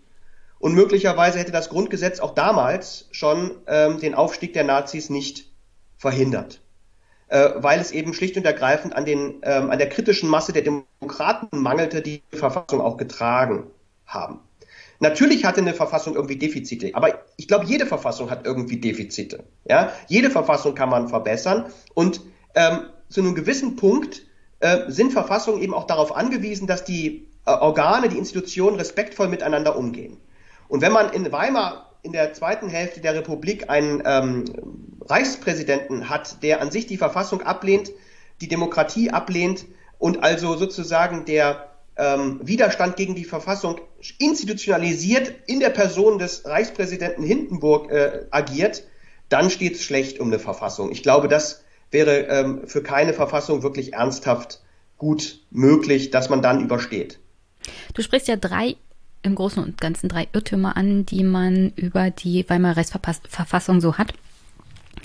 Und der erste ist, Grundrechte waren unverbindliche Programmsätze. Also wir haben ja das Grundgesetz mit den 20 Grundrechten vorneweg, die ja festgeschrieben sind in der Verfassung. Und ich habe unter anderem in der Schule noch gelernt, dass die Weimarer Verfassung sowas nicht hatte. Und du sagst mir jetzt, das ist ein Irrtum? Ja, das ist ein Irrtum. Also äh, die, ähm, das ist ein Irrtum, der vor allen Dingen auch ähm, sich weiterhin sehr, sehr lange hält und er, er wird eben auch deswegen auch verbreitet, um das Grundgesetz umso heller strahlen zu lassen. Ja, denn wir haben sozusagen, man kann dann deutlicher sagen, ja, bitte? Also ein Marketing, Marketing ja, so ein bisschen schon, weil man dann sagen kann, wir haben ja sozusagen gelernt aus den Fehlern der Weimarer Verfassung. Damals waren die Grundrechte ja nicht wirklich wirksam, die haben nicht, die, nicht richtig gegolten, die haben nicht gezogen. Äh, heute ist das anders. Artikel 1 Absatz 3 Grundgesetz äh, spricht die Verbindlichkeit an und so weiter. Das stimmt einfach in dieser Pauschalität äh, nicht. Ähm, sondern ähm, die Grundrechte waren zunächst einmal völlig verbindliches Recht und galten zum Beispiel auf jeden Fall für die Landesgesetzgeber und die Landesstaatsgewalten. Also in den Bundes Staaten, äh, in den Bundesländern ähm, galten diese Grundrechte und da musste sich die Staatsgewalt auch vollständig an diese Grundrechte halten. Das Gleiche gilt auch für die Exekutive des, Bund, äh, des Reiches. Ja? Also die Reichsexekutive in Weimar war selbstverständlich auch an die Grundrechte gebunden. Was umstritten war, umstritten war die Bindung des Gesetzgebers. Ist der Gesetzgeber an die Grundrechte gebunden? Auch da ähm, ist es aber verfehlt zu sagen, diese Bindung war nicht anerkannt, der Gesetzgeber konnte machen, was er wollte. Da war die Staatsrechtswissenschaft damals schon sehr viel weiter. Auch dort gab es Grundsätze, an die schon die ähm, Legislative gebunden wurde durch die Grundrechte.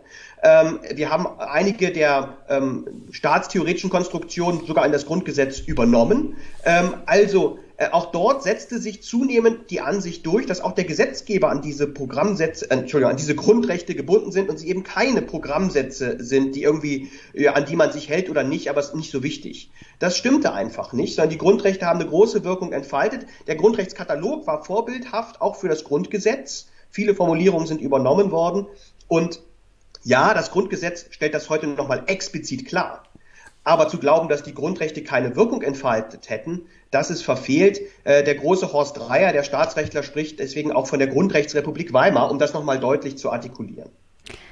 Zweiter Punkt. Weimar ist an der direkten Demokratie gescheitert, weshalb das Grundgesetz auf entsprechende Instrumente verzichtet. Ja, also äh, auch da ähm, wird so getan, als wäre das ähm, quasi eine direkte Lehre aus Weimar gewesen, dass äh, Weimar unter anderem wegen der vielen und zahlreichen äh, direkten demokratischen Verfahren äh, untergegangen sei. Da spricht ja schon, wenn man so will, äh, eine rein äh, quantitative Betrachtung dagegen. Es gab sehr, sehr wenige wirkliche Verfahren, die durchgeführt wurden. In nur zwei Fällen kam es wirklich zu Volksentscheiden ähm, einmal gegen die Fürstenenteignung äh, und einmal gegen den Young-Plan. Äh, und in beiden Fällen äh, war die Wahlbeteiligung gering und sie scheiterten dann auch völlig. Ja? Also daraus den Schluss zu ziehen, ähm, direktdemokratische Elemente haben irgendwie zum Untergang beigetragen, äh, ist dann doch ein bisschen äh, gewagt. Zumal man sich die Frage stellen muss, äh, wenn man dann äh, meint, dass das Grundgesetz deswegen auf direktdemokratische Elemente verzichtet, warum haben denn die Landesverfassungen, die ja vor dem Grundgesetz erlassen worden sind, die enthalten alle direktdemokratische Elemente. Ähm, wir wissen das ja, in Bayern gab es ja viele solche Volksabstimmungen zuletzt, aber immer wieder gibt es solche Volksabstimmungen in den Ländern. Diese Verfassungen sind älter als das Grundgesetz. Ähm, warum haben denn die sich dann nicht von der direkten Demokratie abgewandt? Die hätten doch als Erste sagen müssen, das machen wir nicht. Ja, also wahrscheinlich ist das doch ein anderer Grund gewesen und einer, ähm, der sicherlich eine Rolle gespielt hat, war ähm, die Ost-West-Situation und ein Volksentscheid ähm, ist natürlich etwas, was für das ganze Volk ist. Ja? Und wenn man einen Volksentscheid macht, nur in Westdeutschland wäre das ja dann gewesen, dann könnte das natürlich auch dazu führen, dass man die Spaltung zum zweiten deutschen Staat, nämlich zur DDR, dann irgendwie auch vertieft, ja, und zum, äh, zum Ausdruck bringt, dass man im Grunde akzeptiert hat, dass das westdeutsche Volk ein eigenes Volk ist. Ja? Äh, also vielleicht spielte das eine größere Rolle als tatsächlich ähm, das, was in Weimar da passiert ist, denn maßgeblich und signifikant zum Untergang beigetragen hat das alles nicht. Oder vielleicht ist es auch eine Machtfrage, weil wenn PolitikerInnen die jetzt im Bundestag sitzen oder in der Regierung sich Gedanken darüber machen müssen, mal direkt demokratisch nachzufragen. Dann müssen ja, sie sich tatsächlich da, damit beschäftigen und dann geben sie Teile ihrer Macht und ihrer Einflussfähigkeit ab. Ja, aber da spricht jetzt so ein bisschen Skepsis auch gegenüber dem repräsentativen System durch. Ne? Also, Natürlich, aber ähm, das hat ja auch, äh, das hat ja auch Skepsis gegenüber den direkten demokratischen Instrumenten.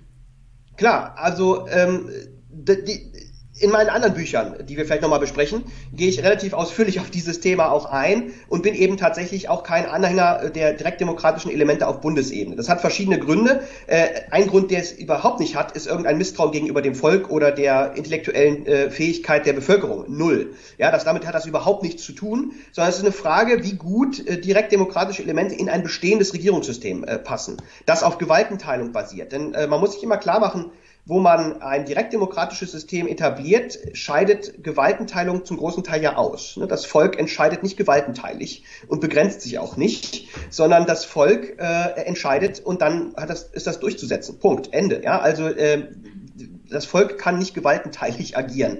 Äh, und deswegen kann das Volk auch nicht zur Verantwortung gezogen werden bei falschen Entscheidungen. Deswegen haben wir bei der schlechten Volksentscheidung äh, immer das Problem, dass wir das irgendwie nicht überwinden können. Siehe Brexit. Weil man immer in den Verdacht gerät, die Entscheidung des weisen Volkes nicht zu akzeptieren. Also äh, Verantwortlichkeit und Verantwortung lässt sich in einem repräsentativen System viel besser ähm, formulieren. Also es gibt viele Gründe. Das sehen wir jetzt aktuell während der Corona-Phase auch ganz toll. Aber vielleicht kommen wir ja, dazu gleich noch. Schlechter? Schließen, schließen wir noch, schließen wir noch die Weimarer Rechtsverfassung ab und dann können wir uns streiten ja. über Verantwortlichkeiten ja. und politisches Versagen.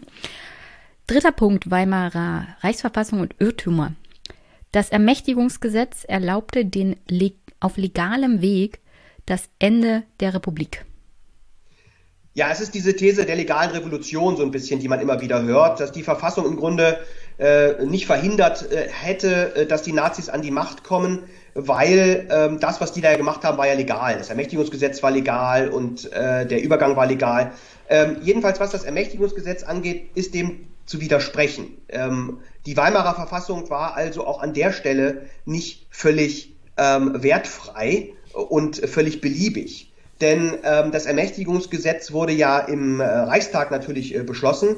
Äh, die Mehrheit wurde erreicht mit zwei Drittel, aber die Weimarer Verfassung verlangte natürlich einen freien Diskurs äh, und einen äh, Diskurs aller Abgeordneten. Und den gab es natürlich nicht, weil die KPD schon quasi entfernt worden war. Etliche andere oppositionelle Abgeordnete waren in Haft, aus Angst geflohen und sonstiges.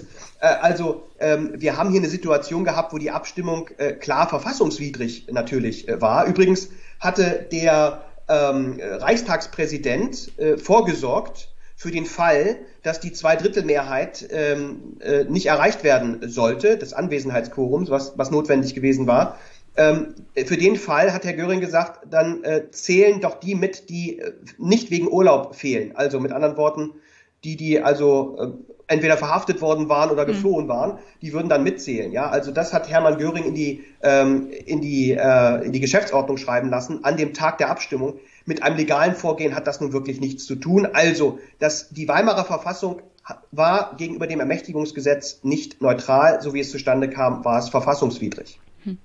Ist eine Verfassung für den modernen Staat überhaupt auf Krise ausgelegt? Da kommen wir jetzt schon wieder Richtung äh, jetzt aktuelle Situation. Ja, das ist die Frage nach dem Ausnahmezustand. Ähm, Karl Schmidt, äh, der umstrittene Staatsrechtler der NS-Zeit natürlich, ähm, der hat mal gesagt, souverän ist, wer über den Ausnahmezustand entscheidet. Ähm, weil über, im Ausnahmezustand sozusagen die normativen Bindungen abgestriffen werden und dann einfach der Macher kommt. Ja? Der moderne Verfassungsstaat ähm, versucht den Ausnahmestaat, äh, Ausnahmezustand in die Verfassung zu integrieren. Der Ausnahmezustand ist kein Ausnahmezustand der Verfassung mehr. Wir ähm, suspendieren die Verfassung nicht, wenn ein Notfall eintritt, äh, sondern wir versuchen das Unregelbare, wenn man so will, zu regeln, indem wir es in die Verfassung etablieren. Und das passiert auch unter dem Grundgesetz. Äh, und äh, das ist auch gut so. Wir haben also eine Verfassungsordnung, die die Bekämpfung der Pandemie unzweifelhaft erlaubt, sie unzweifelhaft auch ermöglicht. Dass sie möglicherweise nicht so läuft, wie wir uns das vorstellen, liegt also aus meiner Sicht nicht an strukturellen Defiziten der Verfassung, sondern daran, dass möglicherweise einfach ganz viele schlechte Entscheidungen getroffen worden sind. Das aber, muss ich leider sagen, Jenny, kann eine demokratische Ordnung nicht garantieren. Eine demokratische Ordnung garantiert nicht gute Entscheidungen. Sie garantiert aber, dass wir das irgendwie auch sanktionieren können schlechte Entscheidung, dass wir jemanden zur Verantwortung ziehen können. Vielleicht nicht immer unmittelbar, vielleicht nicht immer so schnell, wie wir das wollen, aber in diesem Jahr ist Superwahljahr und dann müssen wir vielleicht auch mal klar machen, dass das, was da oben passiert, dass das, was Frau Merkel und die Ministerpräsidenten da so beschließen, dass das das ist, über das wir dann auch bei der Wahl entscheiden. Ja, und dass wir möglicherweise anderes Personal wünschen. Du bist ja noch relativ positiv was die Corona-Maßnahmen angeht, am Ende deines Buches. Das ist jetzt nicht so alt. Ich habe aber rausgehört aus unserem Vorgespräch, dass du mittlerweile ein bisschen mehr einen kritischen Ton anschlagen würdest. Aufgrund der Tatsache, wie das aktuell alles läuft. Ich möchte mal bloß kurz zusammenfassen. Wir haben ein Infektionsschutzgesetz, das den Gesundheitsminister doch arg in die Lage versetzt, exekutive Maßnahmen zu treffen, vor allem Verordnungen zu erlassen, diese Verordnungen werden nicht getroffen. Also ich Stichpunkt Schnelltests, Impfkampagne. Also das muss ich hier alles nicht sonderlich ausholen. Fakt ist, man hat dem Parlament sozusagen vorgelegt, hier alle vier Wochen werdet ihr vielleicht nochmal gefragt und bis dahin entscheidet die Exekutive alleine. Das funktioniert alles so nicht. Also man hat ja die Idee, in Zeiten der Krise ist die Zeit der Exekutive und dann funktioniert das. Und das funktioniert nicht. Und gleichzeitig geben wir demokratisch, verfassungsrechtlich wichtige Elemente ab. Und trotzdem bleibt der Eindruck zurück, unter anderem sehe ich das immer wieder bei Twitter, dass das Problem hier der Föderalismus ist und die Verfassung, wie sie aktuell ausgelegt wird, nämlich dass irgendwie die Hürden der Demokratie zu groß sind. Also zunächst einmal, äh, es ist völlig richtig. Äh, was ich eben gesagt habe zum Ausnahmezustand, ist eben, äh, dass die Verfassung das so regelt, dass wir es der Exekutive im Grunde gestatten, im, im, im Krisenfall mehr Rechte zu äh, wahrzunehmen als im Normalfall. Ja? Ähm, warum ist das so? Weil die Exekutive das schlagkräftige Organ ist. Sie ist nicht pluralistisch besetzt, sie ist sehr homogen, sie ist klein, sie hat ein Ministerium, was alles vorbereiten kann. Äh, die Prozesse laufen äh, hinter verschlossenen Türen und schnell und zügig ab. Wir brauchen keine große Debatte, die entschleunigt. So, das ist die Idee, warum wir die Exekutive ermächtigen, in einer solchen Situation schlagkräftig vorzugehen. Das ist auch gut so und ist auch richtig so, verfassungsrechtlich völlig in Ordnung. Das ist der Zustand, den wir hatten am Ende meines Buches, also als ich den, das im Herbst abgeschlossen habe, dieses Buch. Ähm, zu dem Zeitpunkt war die Corona-Bekämpfung auch tatsächlich sehr positiv. Äh, wir galten als, als das Vorbild, muss man so sehen. Man erinnert sich kaum noch dran, aber so war's. Äh, wir hatten ja über den Sommer, äh, wenn man da äh, Radio gehört hat, zwei Neuinfektionen. Ja, ein Mensch ist gestorben und das war dann schon eine schlimme Nachricht. Das ist auch eine schlimme Nachricht, aber wenn man es mit den heutigen vergleicht, ähm, wo äh, praktisch 500 bis 1000 mehr oder weniger täglich sterben. Mittlerweile ist es ein bisschen weniger, aber vielleicht wird es ja wieder mehr. Ist das natürlich nicht wirklich ernsthaft vergleichbar. Das heißt, das war der Zustand und ich glaubte damals auch, dass äh, wir kein wirklich ernsthaftes strukturelles Problem hatten. Was ich moniert habe damals war tatsächlich, dass das Parlament sich aus meiner Sicht aufgrund der Länge der Pandemie zu sehr zurückhält. Also die Exekutive ähm, hat zu lange zu viele Sonderrechte gehabt, die angesichts der Länge der Katastrophe gar nicht mehr notwendig waren. Da hätte das Parlament und kann das Parlament weiterhin bis heute, ja, sollte es da eine größere Rolle äh, spielen. Den Föderalismus fand ich überhaupt nicht schlimm. Ähm, ich fand äh, es eher ein bisschen seltsam, dass ständig davon gesprochen wurde, dass Flickenteppich und ähnliche Dinge irgendwie ein Problem sind, weil man irgendwie die Einheitlichkeit als Selbstzweck sah. Das fand ich jetzt nicht weiter tragisch. Ich musste in Niedersachsen wissen, was in Niedersachsen gilt und äh, was in Bayern gilt, ist eigentlich gesagt ziemlich egal, genauso egal, wie es äh, mir sein kann, was in Schweden gilt oder in Dänemark oder in Frankreich. Ja, ich muss für Niedersachsen eben äh, mir die Maßnahmen anschauen. Also insofern war ich eigentlich ganz positiv äh, gestimmt. Mittlerweile muss ich allerdings sagen, dass sich dieses Bild tatsächlich natürlich gewandelt hat. Warum? Weil es ähm, aus meiner Sicht doch ziemlich fragwürdig ist, wenn in einer gestrigen Veranstaltung, ja, ähm, also bei der letzten Ministerpräsidentenkonferenz, ähm, uns eine Teststrategie für Anfang April angekündigt wird mit einer Taskforce, die jetzt gegründet wird. Da fragt man sich, wann genau sind Sie auf die Idee dieser Taskforce gekommen und warum nicht schon vor ungefähr einem knappen Jahr vielleicht? Ja, also äh, die Tests wurden in Deutschland entwickelt, aber wir haben bisher immer noch keinen Test im Briefkasten, was mich wundert. Die Impfstrategie scheint keine wirkliche Strategie zu sein ähm, und so weiter. Ähm, du hast es erwähnt. Ähm, aus meiner Sicht ist aber wichtig, und das ist mir als Demokratietheoretiker wichtig, ich glaube nicht, dass das ein strukturelles Problem ist, weil die Verfassung das verhindert hätte ja, oder die Verfassung hier jetzt Hürden aufgebaut hätte, die die Regierung nicht überwinden konnte und leider können wir nichts machen, die Hände sind uns gebunden. Ich fürchte, dass es einfach komplette Unfähigkeit ist. So, äh, Unfähigkeit verhindert aber eine Verfassung ja nun nicht, sondern ähm, der Gesundheitsminister scheint mir zunehmend wirklich vollständig überfordert zu sein, wenn er äh, in den letzten drei Monaten keine Teststrategie entwickelt hat. Äh, fragt man sich, was er eigentlich den ganzen Tag gemacht hat. Äh, außer uns zunehmend zu sagen, wir sollten Hoffnung haben, ähm, ehrlich gesagt möchte ich aber keine Hoffnung, sondern Tests. Ja, also das ist ziemlich banal und die haben wir immer noch nicht. Obwohl eben andere Staaten das ja vormachen und sie alle haben. Äh, und das auch funktioniert. Ähm, vor dem Hintergrund glaube ich also tatsächlich, dass wir zunehmend sehen, dass wir möglicherweise eine überforderte Führungsriege gerade haben.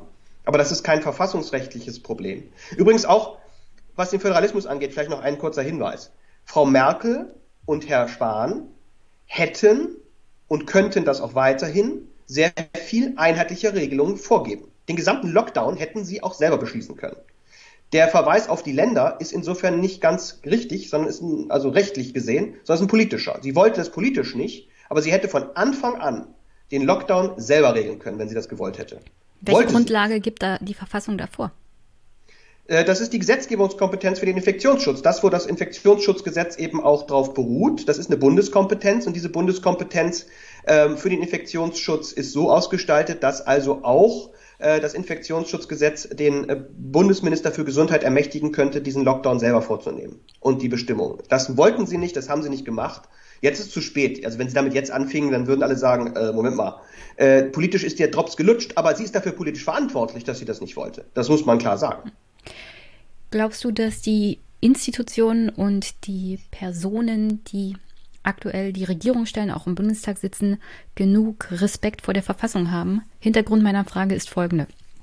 Peter Altmaier hat Folgendes am 17. Januar 2021 getwittert. Die Ministerpräsidentenkonferenz mit Bundeskanzlerin und Bundesministern ist ein Erbstück aus der Bismarck-Zeit. Es ermöglicht Unity in Diversity. Wir brauchen es, wenn die Zeiten schwer sind, nicht wenn sie gut sind. Aber natürlich kann der Bundestag jederzeit das Bundesinteresse formulieren. Ich lese hier eine schwer, schwere Verachtung bestimmter grundgesetzlicher Regelungen heraus. Ich wusste auch nicht, dass die Ministerpräsidentenkonferenz aus der Bismarckzeit so wichtig ist, dass sie in der Krise eingesetzt wird, aber keine Notwendigkeit hat, das verfassungsrechtlich zu regeln. Und dass Herr Altmaier als Bundesminister sowas in die Öffentlichkeit trägt, so als Entschuldigung für das Handeln dieser nicht verfassungsrechtlich ermächtigten Institution. Ich kann, ich weiß gar nicht, was ich dazu sagen soll. Ja, also als Verfassungshistoriker waren wir ähm, und einige andere Historiker waren überrascht. Ich glaube, du, vielleicht hast du gesehen, ich habe mich dazu auch äh, geäußert zu diesem Tweet. Äh, denn äh, dieses Gremium gab es natürlich nicht in der Bismarck-Zeit. Äh, schon deswegen nicht, weil wir keine Ministerpräsidenten hatten, logischerweise. Es äh, war ein monarchisches System. Da, damals war es der gute Adel. Also. Es gab ein ähnliches Gremium, was aber praktisch in der Verfassungsgeschichte überhaupt keine Rolle gespielt hat. Also was also dieser ganze Tweet war ziemlich fragwürdig. Äh, und zu sagen, die Ministerpräsidentenkonferenz beruht auf der Bismarck-Zeit und wir brauchen diese Bismarck-Zeit dann, wenn es schwer wird, äh, klingt sehr nach dem, was ich vorhin gesagt habe. Der Ausnahmezustand sozusagen rechtfertigt alle, ähm, äh, rechtfertigt alles und da soll man sich mal nicht so äh, nicht so haben. Ähm, also dieser Tweet war insgesamt ziemlich unmöglich äh, aus meiner Sicht. Ich glaube, er hat da auch einiges an Kritik einstecken äh, müssen und äh, das war alles ziemlich unglücklich. Ähm, was die Ministerpräsidentenkonferenz angeht, ist es richtig, die ist im Grundgesetz nicht vorgesehen. Äh, also sie gibt es nicht, aber es sind viele andere Dinge im, im, Gesetz, im Grundgesetz nicht vorgesehen, möchte ich mal anmerken. Zum Beispiel das Kanzleramt. Das gibt es nämlich auch nicht äh, offiziell. Also äh, und das ist auch eine ziemliche Machtzentrale, die sich da entwickelt äh, hat.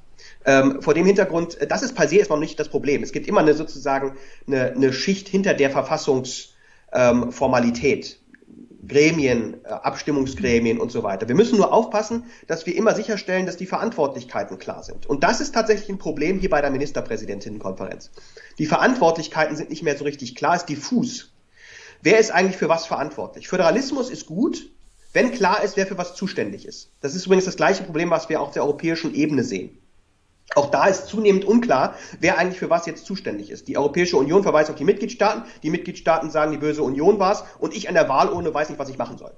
Das ist ein Problem, was die Ministerpräsidentinnenkonferenz verschärft, weil dieses diffuse Zusammenwirken von vielen Verantwortlichen führt oftmals schneller als man denkt zu kollektiver Verantwortungslosigkeit, weil alle nur mit dem Finger auf sich gegenseitig zeigen. Ähm, das heißt, Föderalismus ist immer dann gut, wenn die Ebenen klar getrennt sind. Das ist eine Tendenz, die wir in Deutschland die letzten 30, 40, 50 Jahre schon sehen, dass wir zunehmend zu einer Verflechtung kommen, die Verantwortlichkeiten verwischt und die Verantwortungszuweisung verunmöglicht. Das ist keine gute Tendenz, das ist keine gute Entwicklung und diese Ministerpräsidentinnenkonferenz spitzt das, wenn man so will, nochmal noch mal ordentlich äh, zu. Ich halte sie deswegen nicht als Prinzip grundsätzlich problematisch, aber in ihrem Ausmaß und der Umstand, dass sie natürlich immer nur hinter verschlossenen Türen tagt, ist zunehmend prekär und zunehmend auch problematisch aus der Perspektive der Akzeptanz der Regelung. Also dieses etwas monarchische Auftreten der Kanzlerin, die dann sozusagen um 23 Uhr äh, uns dann per Pressekonferenz mitteilt, was der Weise Rat so beschlossen hat, das ist nicht sonderlich glücklich, wenn es darum geht, Akzeptanz für die getroffenen Maßnahmen zu generieren. Und das, darum muss es eigentlich der Regierung ja auch gehen. Ja? Maßnahmen, die sie trifft, die nicht akzeptiert werden, nützen ihr gar nichts. Sie braucht Maßnahmen, die getragen werden vom, vom freiwilligen Befolgen der Bevölkerung. Und das riskiert sie gerade dadurch, dass sie in dieser Form entscheidet und ähm, nicht öffentlich im Parlament debattiert. Hm. Ich glaube, du kritisierst doch schon öfters mal unsere Verfassungskultur. Also auf der einen Seite, dass wir zu wenig Interesse an der Verfassung haben und auf der anderen Seite, dass unter anderem zu oft nach zu vielen Änderungen geschrieben wird. Also wie passt das zusammen, diese beiden Kritiken? Weil es gibt ja schon Diskussionen darüber, unter anderem Kinderrechte in die Verfassung zu schreiben, Rasse als Begriff herauszunehmen, die Verfassung zu gendern. Würdest du das nicht auch befürworten? Ich meine, das zeugt doch auch von Interesse, die Verfassung zu ändern bzw. anzupassen an die gesellschaftliche Realität, die wir jetzt haben. Wir müssen da unterscheiden. Geht es da um wirkliche notwendige Anpassung einer Rahmenordnung? Die Verfassung ist ja an sich entpolitisiert, um es mal ein bisschen überspitzt zu sagen. Sie will ja nicht selbst Politik betreiben, sondern sie will der Politik den Rahmen setzen, um Politik zu ermöglichen. Das heißt, die Verfassung sollte alles das erhalten, was Politik ermöglicht. Sie sollte aber nach Möglichkeit nicht das enthalten, was Politik verunmöglicht oder schon entscheidet. Ja, die Verfassung ist nicht sozusagen die zentrale Anlaufstelle, um zu wissen, was jetzt vollzogen werden muss durch den Bundestag. Der Bundestag soll schon selber debattieren und argumentieren. Stichwort Kinderrechte. Das ist auch so ein Beispiel, wo ich sage, wozu muss das jetzt noch zusätzlich in die Verfassung? Das suggeriert erstens, Kinder hätten jetzt schon keine Rechte, was natürlich abwegig ist. Und es suggeriert zweitens, wir sind gehindert, den Kindern gerade mehr Rechte zu geben, weil die Verfassung das nicht vorgibt. Welches Gesetz wird eigentlich durch die Verfassung gerade verhindert, würde ich gern wissen, dass Kindern mehr Rechte einräumt? Die Antwort ist überhaupt keins. Wenn der Bundestag sich dazu einigt, die Kinderrechte zu stärken, im einfachen Recht, im Jugendschutzgesetz, im Jugendhilfegesetz und so weiter, dann kann er das einfach tun. Da braucht er die Verfassung nicht dafür. Das macht es aber nicht. Stattdessen wird, wie so häufig, die Verfassung geändert und dann wird so getan, ja, jetzt ist ja alles erledigt. Nichts ist erledigt. Weil natürlich müsste man jetzt auch noch darüber entscheiden, welche konkreten Rechte das sein sollen. Oder wollen wir das den Gerichten dann überlassen? Warum soll denn Karlsruhe das dann entscheiden? Das gehört doch in den politischen Raum. Das soll doch debattiert werden. Das möchte ich doch gerne öffentlich diskutiert wissen. Darum geht es. Die Verfassung, im Grund, das Grundgesetz hat seit ihrer Entstehung das Doppelte an Textumfang. Das Doppelte. Ohne dass irgendwas Strukturelles geändert worden wäre. Wir leben im gleichen politischen System, es sind auch keine signifikanten Grundrechte ergänzt worden, sondern es sind oft politische Kompromisse, die in der Demokratie wichtig sind, verfassungsfest gemacht worden, indem sie in die Verfassung geschrieben worden sind. Das typische Beispiel ist die Schuldenbremse. Ich möchte gerne, dass die nimm, Ich habe da noch eine Frage, nimm das jetzt nicht vorweg. Okay, gut. Aber ich möchte jedenfalls gerne, dass über, über Politik da gestritten wird, wo es hingehört, im Bundestag. Alles, was von der Verfassung geregelt ist, ist dem politischen Diskurs entzogen. Alles das, was im Parlament debattiert wird, ja, soll dort debattiert werden. Wenn ich es auf die Verfassungsebene packe, dann kann das Parlament darüber nicht mehr diskutieren, weil es vorgegeben ist. Und das ist ein zentrales Problem. Also, indem ich Dinge in die Verfassung schreibe, bin ich immer auch ein bisschen skeptisch gegenüber der Demokratie, weil die echt nervig ist. Da muss ich nämlich um Kompromisse ringen. Erstens. Und zweitens gebe ich damit natürlich auch dem Bundesverfassungsgericht die Macht, diese politischen Fragen vielleicht zu entscheiden. Und da kommt auch nochmal so ein bisschen Misstrauen gegenüber dem politischen Prozess zum Ausdruck. Also ich möchte gerne den politischen Prozess am Leben halten. Wenn ich mich also gegen Kinderrechte im Grundgesetz ausspreche, bin ich nicht gegen Kinderrechte, um Gottes Willen, sondern ich möchte, dass wir darüber reden, dass wir darüber diskutieren und dass das nicht abschließend vorgegeben wird. Okay, und jetzt kommen wir noch zu dem Thema, was wir hier ein bisschen angeschnitten haben. Staatsversagen gegen politisches Versagen. Es wird ja jetzt auch unter anderem von Politikwissenschaftlern wie mir die Frage gestellt, haben wir eigentlich ein Staatsversagen? Also kann der moderne Verfassungsstaat, kann der moderne demokratische Staat überhaupt leisten, was notwendig ist in einer Krise? Und da bin ich gestern unter anderem über deine Kommentare zu dem Text von Sascha Lobo gestolpert, die wunderbar zusammenpassen. Es ist, als ob Sascha Lobo gewusst hat, dass wir beide reden, weil das passt ganz gut zusammen. Er schreibt nämlich in seinem aktuellen Text nicht im März 2020, sondern im März 2021 eine umfassende Teststrategie aufzubauen. Das ist in meinen Augen nichts weniger als ein Ausweis von Staatsversagen. Mir ist inzwischen egal, ob eigentlich der klein kleinere Föderalismus, die bockige Ministerpräsidentenkonferenz, die bizarre Bürokratie, die kaputtgesparte Infrastruktur, die ständige Angst vor dem Geschrei Rechter und Rechtsextremer, die völlige Fehleinschätzung des Pandemieverlaufs, das parteipolitische Getöse zum allerfalschesten Zeitpunkt, der kreischende Schuldenbremsengeiz, der GroKo oder das jahrzehntelange deutsche Digitalisierungsdebakel hinter diesem pandemischen Staatsversagen steckt. Es ist wahrscheinlich eine Mischung aus allem, ergänzt durch ein paar Überraschungsfäh Überraschungsfähigkeiten. Also, du hast ja schon angedeutet, du siehst das nicht als Staatsversagen. Der moderne Staat ist hier nicht das Problem. Was ist das Problem? Also mir ist erstmal wichtig, dass, ähm, also was Sascha Lobo da schreibt, ist in vielem, glaube ich, äh, richtig. Er, spricht ja vom, vom Grollbürger, äh, der also jetzt entsteht, äh, weil man zunehmend unzufrieden ist mit dem, ja, weil er der, der, das Wort Wutbürger nicht benutzt. Er will das Wort Wutbürger nicht benutzen, weil es natürlich negativ konnotiert ist, klar. Er spricht vom Grollbürger, der also von der Performance des Staates irgendwie enttäuscht ist. Und da, da hat er völlig recht. Mir ist als Demokratietheoretiker und Staatstheoretiker nur wichtig, dass wir immer differenzieren müssen ähm, liegt das Versagen wirklich in, ein in einer strukturellen Konzeption des Staates begründet? Ist der Staat als solcher, egal welches Personal da sitzt, aufgrund bestimmter Strukturen nicht in der Lage, gute Entscheidungen in der Pandemie zu treffen? Oder ist schlicht und ergreifend das Personal gerade, das wir selber gewählt haben, das heißt, wir müssen uns da auch selber an die Nase fassen, ja, das ist die Demokratie, ähm, schlicht überfordert mit der gegenwärtigen Situation und trifft falsche Entscheidungen. Denn, auch das schreibe ich in meinem Tweet ja, gute Entscheidung kann die Demokratie nicht garantieren. Das geht nicht. Das funktioniert nicht, das wäre die Demokratie überfordert. Schön wäre es, wenn das ginge, ja. Das geht nicht. Sondern das bleibt am Ende dann am Personal hängen. Und mir war eben wichtig, erstmal zu sagen, der Staat als solcher hat hier nicht versagt, sondern der Staat ist im Grunde durch das politische Personal falsch ähm, oder falsch geführt worden, wenn man so will. Ja? Ähm, und da hat Sascha Lobo schon recht. Ähm, er hat natürlich recht, wenn er sagt, wir haben ein Infrastrukturproblem, es ist kaputt gespart worden. Aber die demokratische Ordnung verlangte das Kaputtsparen nicht. Das war unsere neoliberale Ideologie, die wir seit 30 Jahren fahren. Jetzt kriegen wir die Packung.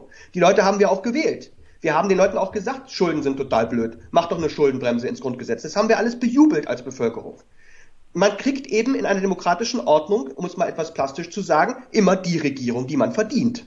Wir können eben nicht sagen, die ist von Gott eingesetzt, ich konnte die nicht aussuchen. Doch, man konnte wählen gehen. Und Frau Merkel regiert seit 16 Jahren dieses Land. Und wenn wir ein Infrastrukturproblem haben, wenn wir kaputt gesparte äh, Gesundheitsämter haben, dann gibt es dafür jemanden, der verantwortlich ist. Und das ist möglicherweise die Person, die wir irgendwie als sakrosankt ansehen in letzter Zeit, die sich irgendwie von den politischen Diskursen immer völlig entzieht. Ja, den Ärger kriegt dann der Gesundheitsminister oder Herr Scheuer. An sich, Frau Merkel trägt nach Artikel 65 die Verantwortung für die Bundespolitik. Das steht so im Grundgesetz. Sie ist dafür sie verantwortlich. Sie hat auch die Fähigkeit, ihre Minister zu entlassen, wenn sie Unsinn bauen. Sie kann jederzeit die Minister entlassen. Das macht sie aus politischen Gründen nicht, aber dafür ist sie verantwortlich. Das heißt, wir müssen wieder klarer auch verstehen, dass sich Frau Merkel, die das geschickt macht, nicht die oberste Verwaltungsbeamtin ist, sondern sie trägt ein politisches Amt, das morgen zu Ende sein kann, wenn man das nicht mehr will. Ja, man kann aber nicht einerseits diese Kritik äußern, äh, zunehmend irgendwie kritisch auch gegenüber der Regierung auftreten und dann am Ende wieder die gleichen Leute wählen. Das, also das, das passt nicht zusammen und das wollte ich einfach nur mal deutlich machen, um dann noch zu sagen, der Staat ist schuld. Als solcher, als Struktur. Das, ja. das fand ich einfach als, als sozusagen Staatstheoretiker irgendwie ein Problem. Ja, ähm, wir können also für mich, für mich kommt auf diese, diesen wirklich großen Haufen dann die Kirsche obendrauf, wenn Leute wie zum Beispiel Ralf Brinkhaus sagen, es müsste jetzt eine Jahrhundertreform her, unter anderem des bürokratischen Systems hier in Deutschland, das, wo ich mich frage, ja, die Bürokratie ist hier nicht das Problem. Die Bürokratie könnte dezentral ziemlich schnell handeln, wenn ihr ihnen halt mal auch freie Hand lasst, ja. Aber das wollen sie halt nicht. Unter anderem haben sie ja die Gesundheitsämter kaputt gespart ohne Ende. Also genau, mit der also Reform, also die man, Herr Brinkhaus jetzt, also er wird ja, er wird ja in den Bundestagswahl gehen, Wahlkampf gehen mit diesen Forderungen. Leute werden dem hinterherrennen. Und unterm Strich steht da halt noch mehr sparen. Und das hilft genau diesen Institutionen der Bürokratie nicht wie den Gesundheitsämtern oder den Kommunen, die das Geld während der Pandemie gebraucht hätten und die es immer noch nicht bekommen haben. Also man kann sich eben nicht wundern, und das ist mir nur wichtig, äh, wenn man seit 30 Jahren sagt, der Staat ist doof, der Staat muss kleiner werden, der Staat ist blöd, dass man dann, wenn man einen starken Staat haben will, der dann plötzlich nicht mehr da ist. Das, das, das kann nicht überraschen. Und da kann man auch nicht dem Staat als solchen den Vorwurf machen. Das finde ich eben einfach ungerecht, ja. Sondern wir haben seit 30 Jahren eine Politik verfolgt, die genau das will. Ja, die sagt, alles, was Vorsorge ist, ist irgendwie blöd. Ja, dann kriegt man eben das, wenn man Vorsorge braucht, nämlich man hat keine. Und wenn man natürlich 30 Jahre lang propagiert hat, dass Geld ausgeben ein Problem ist und der Staat immer zu viel ausgibt, dann ist es nicht verwunderlich, dass ein Jens Spahn plötzlich darüber faselt, bei einer Pandemiesituation, ach, was diese Tests alles kosten. Frau Merkel soll das ja auch gesagt haben. Weil sie eben seit 30 Jahren oder seit, seitdem sie im, im, im, Amt ist, immer nur die Kritik kriegt, auch von den Medien, vielen führenden Medien, wenn sie zu viel Geld ausgibt, ist mal alles ganz schlimm und der Staat ist bald bankrott. Das ist, das ist im Hirn festgesetzt, auch von Herrn Brinkhaus. Wenn sie jetzt aber entgegen sozusagen diesem Narrativ einfach sagen soll, ach, hau raus die Kohle, dann das, das kann sie nicht mehr. Das, das ist nicht mehr sozusagen drin in, im Kopf. Ja? Also wer, wer ernsthaft über Geld nachdenkt in dieser Pandemiesituation, der hat einfach überhaupt nichts kapiert aus meiner Sicht. Nichts. Und das sagen ja sogar Ökonomen, die eher dem neoliberalen oder dem, dem ordoliberalen Feld angehören, sagen, in dieser Situation ist Sparen das absolut bekloppteste. Wenn also dieses Argument auch nur irgendwo eine Rolle gespielt haben sollte, entweder bei der Impfbeschaffung oder bei der Testbeschaffung, dann gehören diese Leute weg von der Regierung, weil sie offenkundig verkannt haben, worum es geht. Ja, also um Geld geht's hier nicht. Aber wenn Geld ein Argument war, dann kann das nicht funktionieren. Und das scheint ja so zu sein. Wenn ich heute höre, dass nicht genug Tests bestellt worden sind, man hätte die Testmenge unterschätzt, die man braucht. Dann frage ich mich, das ist doch nicht dein Ernst, dass du die Testmenge unterschätzt hast. Seit einem Jahr gibt's Tests und du hast noch keine bestellt? Also das ist absurd. Das ist absurd, das ist ein also nicht zu entschuldendes ähm, äh, Versagen der politischen, äh, der politischen Ebene. In dem Fall ist es dann Herr Spahn, der da die Verantwortung trägt da, da, da, da hilft mir der Satz, dass wir irgendwie bald Hoffnung haben sollen, auch nicht weiter. Also das ist irre. An der Stelle würde ich dann sagen, wer bleibt denn überhaupt übrig? Nach diesem einen Jahr, der überhaupt noch in den Bundestag gewählt werden dürfte, so wie sie gehandelt haben. Unter anderem habe ich ja von Lars Klingbeil auch lesen dürfen, der auch Bundestagsabgeordneter ist. Ja, ähm, er ist Jens Spahn sozusagen zur Seite gesprungen und meinte, also jetzt, wir können jetzt nicht so schnell Tests einfach so raushauen. Das muss ja alles einen Plan haben, sonst gibt das ja großes Chaos, wo ich mir denke, echt, echt? Und diese Leute werden alle, die sind ja alle schon wieder direkt nominiert für ihre Wahlkreise. Die werden alle auf den Listen der Parteien landen. Und es wird sich halt nichts ändern. Es wird das gleiche Personal wieder in den Bundestag kommen und wieder irgendwie in politischer Verantwortung sein, die diese Krise nun mal verhunzt haben. Und um ehrlich zu sein, das gibt unter anderem auch die Verfassung vor. Aufgrund der Tatsache, welchen, welche Rolle Parteien spielen in dieser, in diesem politischen System, was ja verfassungsrechtlich festgeschrieben ist. Und da wir die Parteien nicht sonderlich erneuern können, muss einfach vielleicht an der Ebene auch mal eine Stellschraube geändert werden, weil so geht es einfach nicht weiter. Wenn die Parteien immer wieder die gleichen Leute in den Bundestag schicken, die für diese schlechte Politik halt auch die Verantwortung tragen. Es gibt keinerlei also diese, diese Menschen werden dann auch nicht zur Verantwortung gezogen für schlechtes politisches Handeln. Jens Spahn wird wieder im Bundestag landen. Und aufgrund der Rolle, welche, die er in seiner Partei einnimmt, wird er auch eine hervor, also eine Vorreiterrolle in dieser Partei und diesem Staat weiterhin einnehmen. Und deswegen, das, das frustriert dann einen doch ein bisschen. Ja, aber das ist in der demokratischen Ordnung, dieser Frust ist natürlich berechtigt und ich verstehe den auch, äh, aber äh, ich werde optimistischer. Also wir müssen dann einfach vielleicht auch wieder mehr Politik wagen, äh, klassisch im, im, im, im, im Brandschen Sinne, müssen wir also auch wieder uns selber dann engagieren. wir können eben auch nicht erwarten, dass wenn wir seit 25, 30 Jahren sehen, dass die, eigentlich seit ja, fast 40 Jahren, dass die Parteimitgliedschaften zurückgehen, dass also der Einsatz fürs Gemeinwohl immer stärker verpönt ist in der Gesellschaft, können wir eben auch nicht erwarten, dass da besonders viel kompetentes Personal in, äh, überall sitzt, sondern wir müssen vielleicht auch wieder gesellschaftlich drüber nachdenken, welchen Stellenwert wir Politik zuweisen. Und da rede ich vor allen Dingen erstmal von der Kommunalpolitik.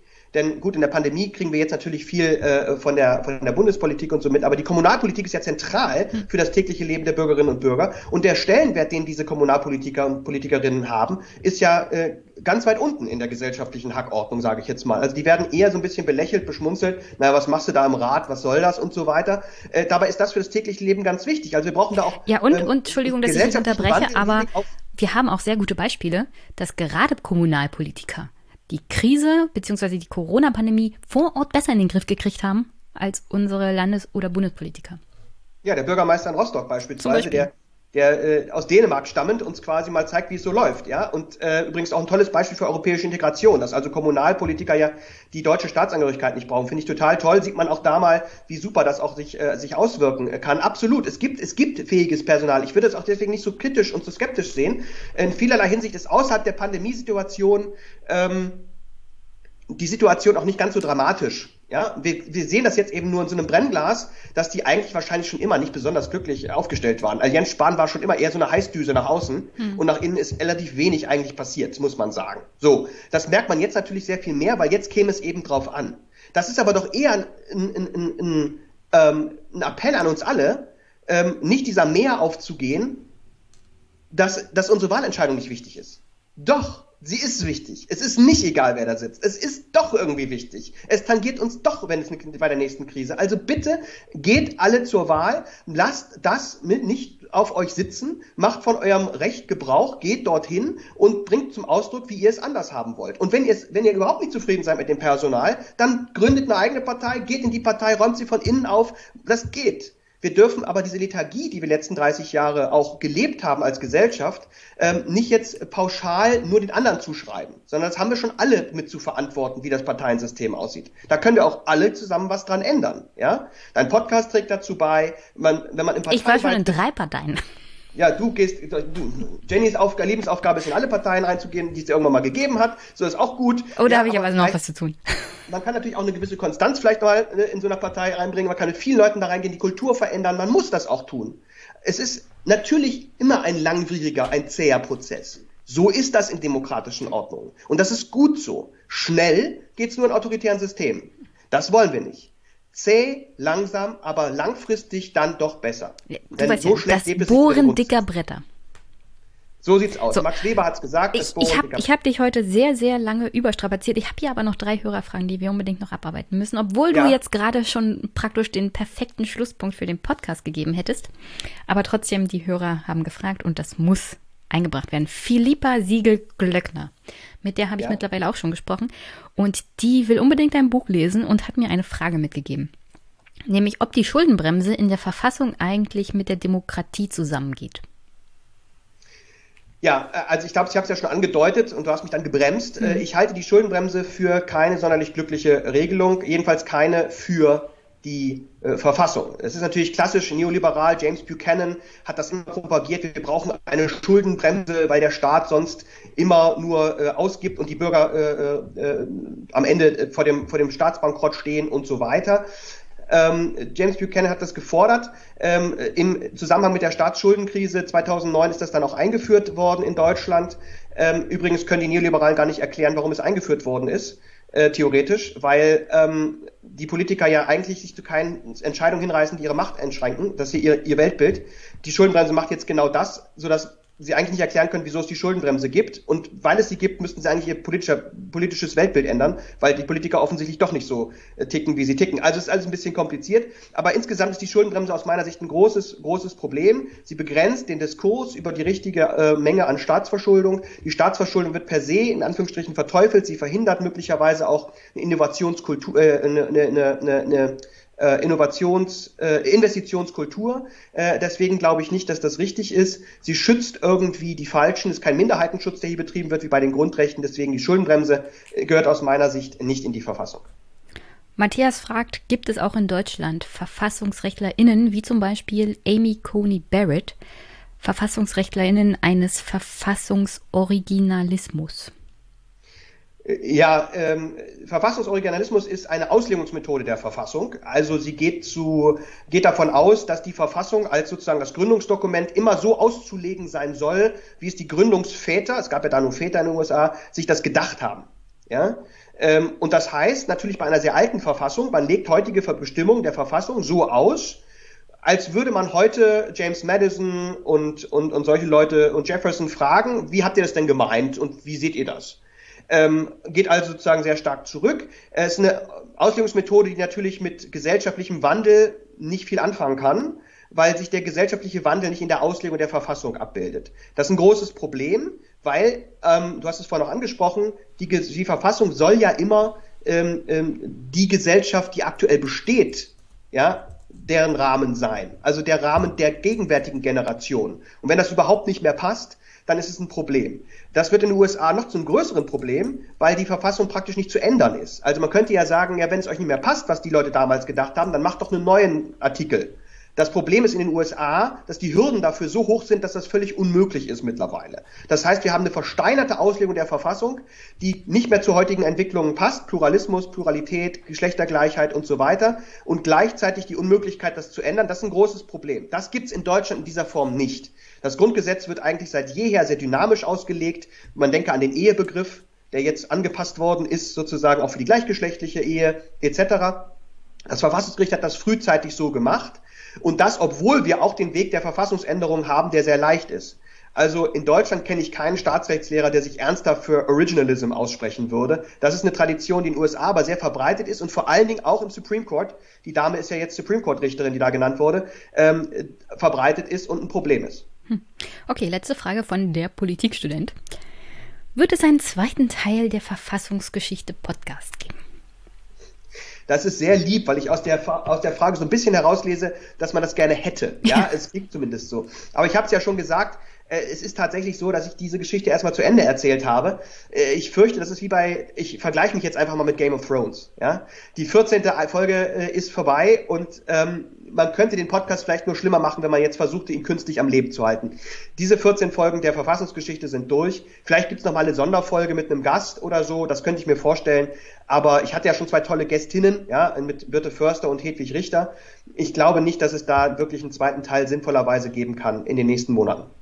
Gut für mich, dann kannst du hier öfters mal herkommen und dann können wir uns vielleicht auch mal über das Bundesverfassungsgericht streiten und seine Rolle in der aktuellen, mhm. im aktuellen Verfassungsgefüge. Weil dazu sind wir heute gar nicht gekommen. Das stimmt. Schäm, schäm, schäm, schäm. Aber ich habe heute noch ein zweites Gespräch und Aha. muss dann auch gleich nach Potsdam fahren. Deswegen hier erstmal noch meine Frage. Hast du eine Botschaft an die Hörerinnen und Hörer?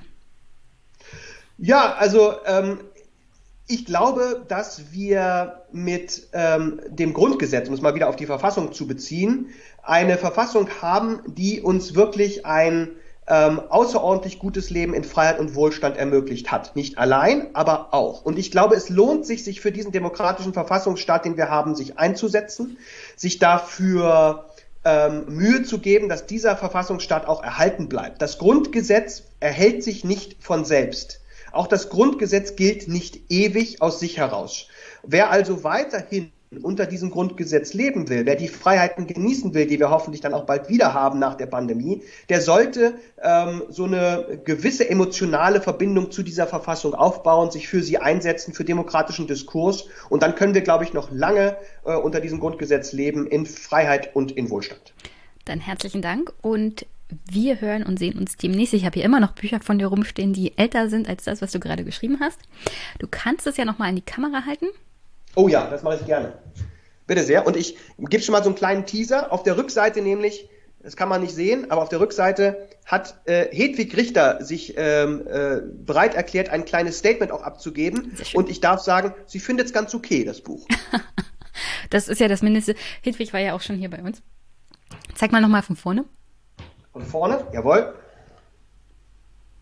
Dann kann ich das nämlich auch noch auf Twitter packen und schon mal anteasern, weil die Folge erscheint, bevor dein Buch erscheint. Und ich bin mir ziemlich sicher, du machst wieder eine Corona Verlosung. Verlosung, genau. Ja, natürlich. Es ist auch schon ein Special geplant. Es wird auch ein großes Special geben mit diesem Buch und, und weiteren Büchern, die zur Corona-Zeit erschienen sind im Campus Verlag. Da wird es also ein großes Special, mehrere große Special geben, die mit dem Verlag schon abgesprochen sind. Also ähm, sehr gerne sich äh, ab und zu mal auf meinem Twitter-Account tummeln und schauen, welches Buch gerade verlost wird. Ich verlose ja jeden Tag eins ähm, und das wird auch noch ein bisschen weitergehen. Ich gucke immer hin. Vielleicht habe ich mal wieder Glück. Herzlichen Dank auf alle Fälle, Alexander, und wir hören und sehen uns. Bis bald. Vielen Dank, Jenny. Tschüss. tschüss.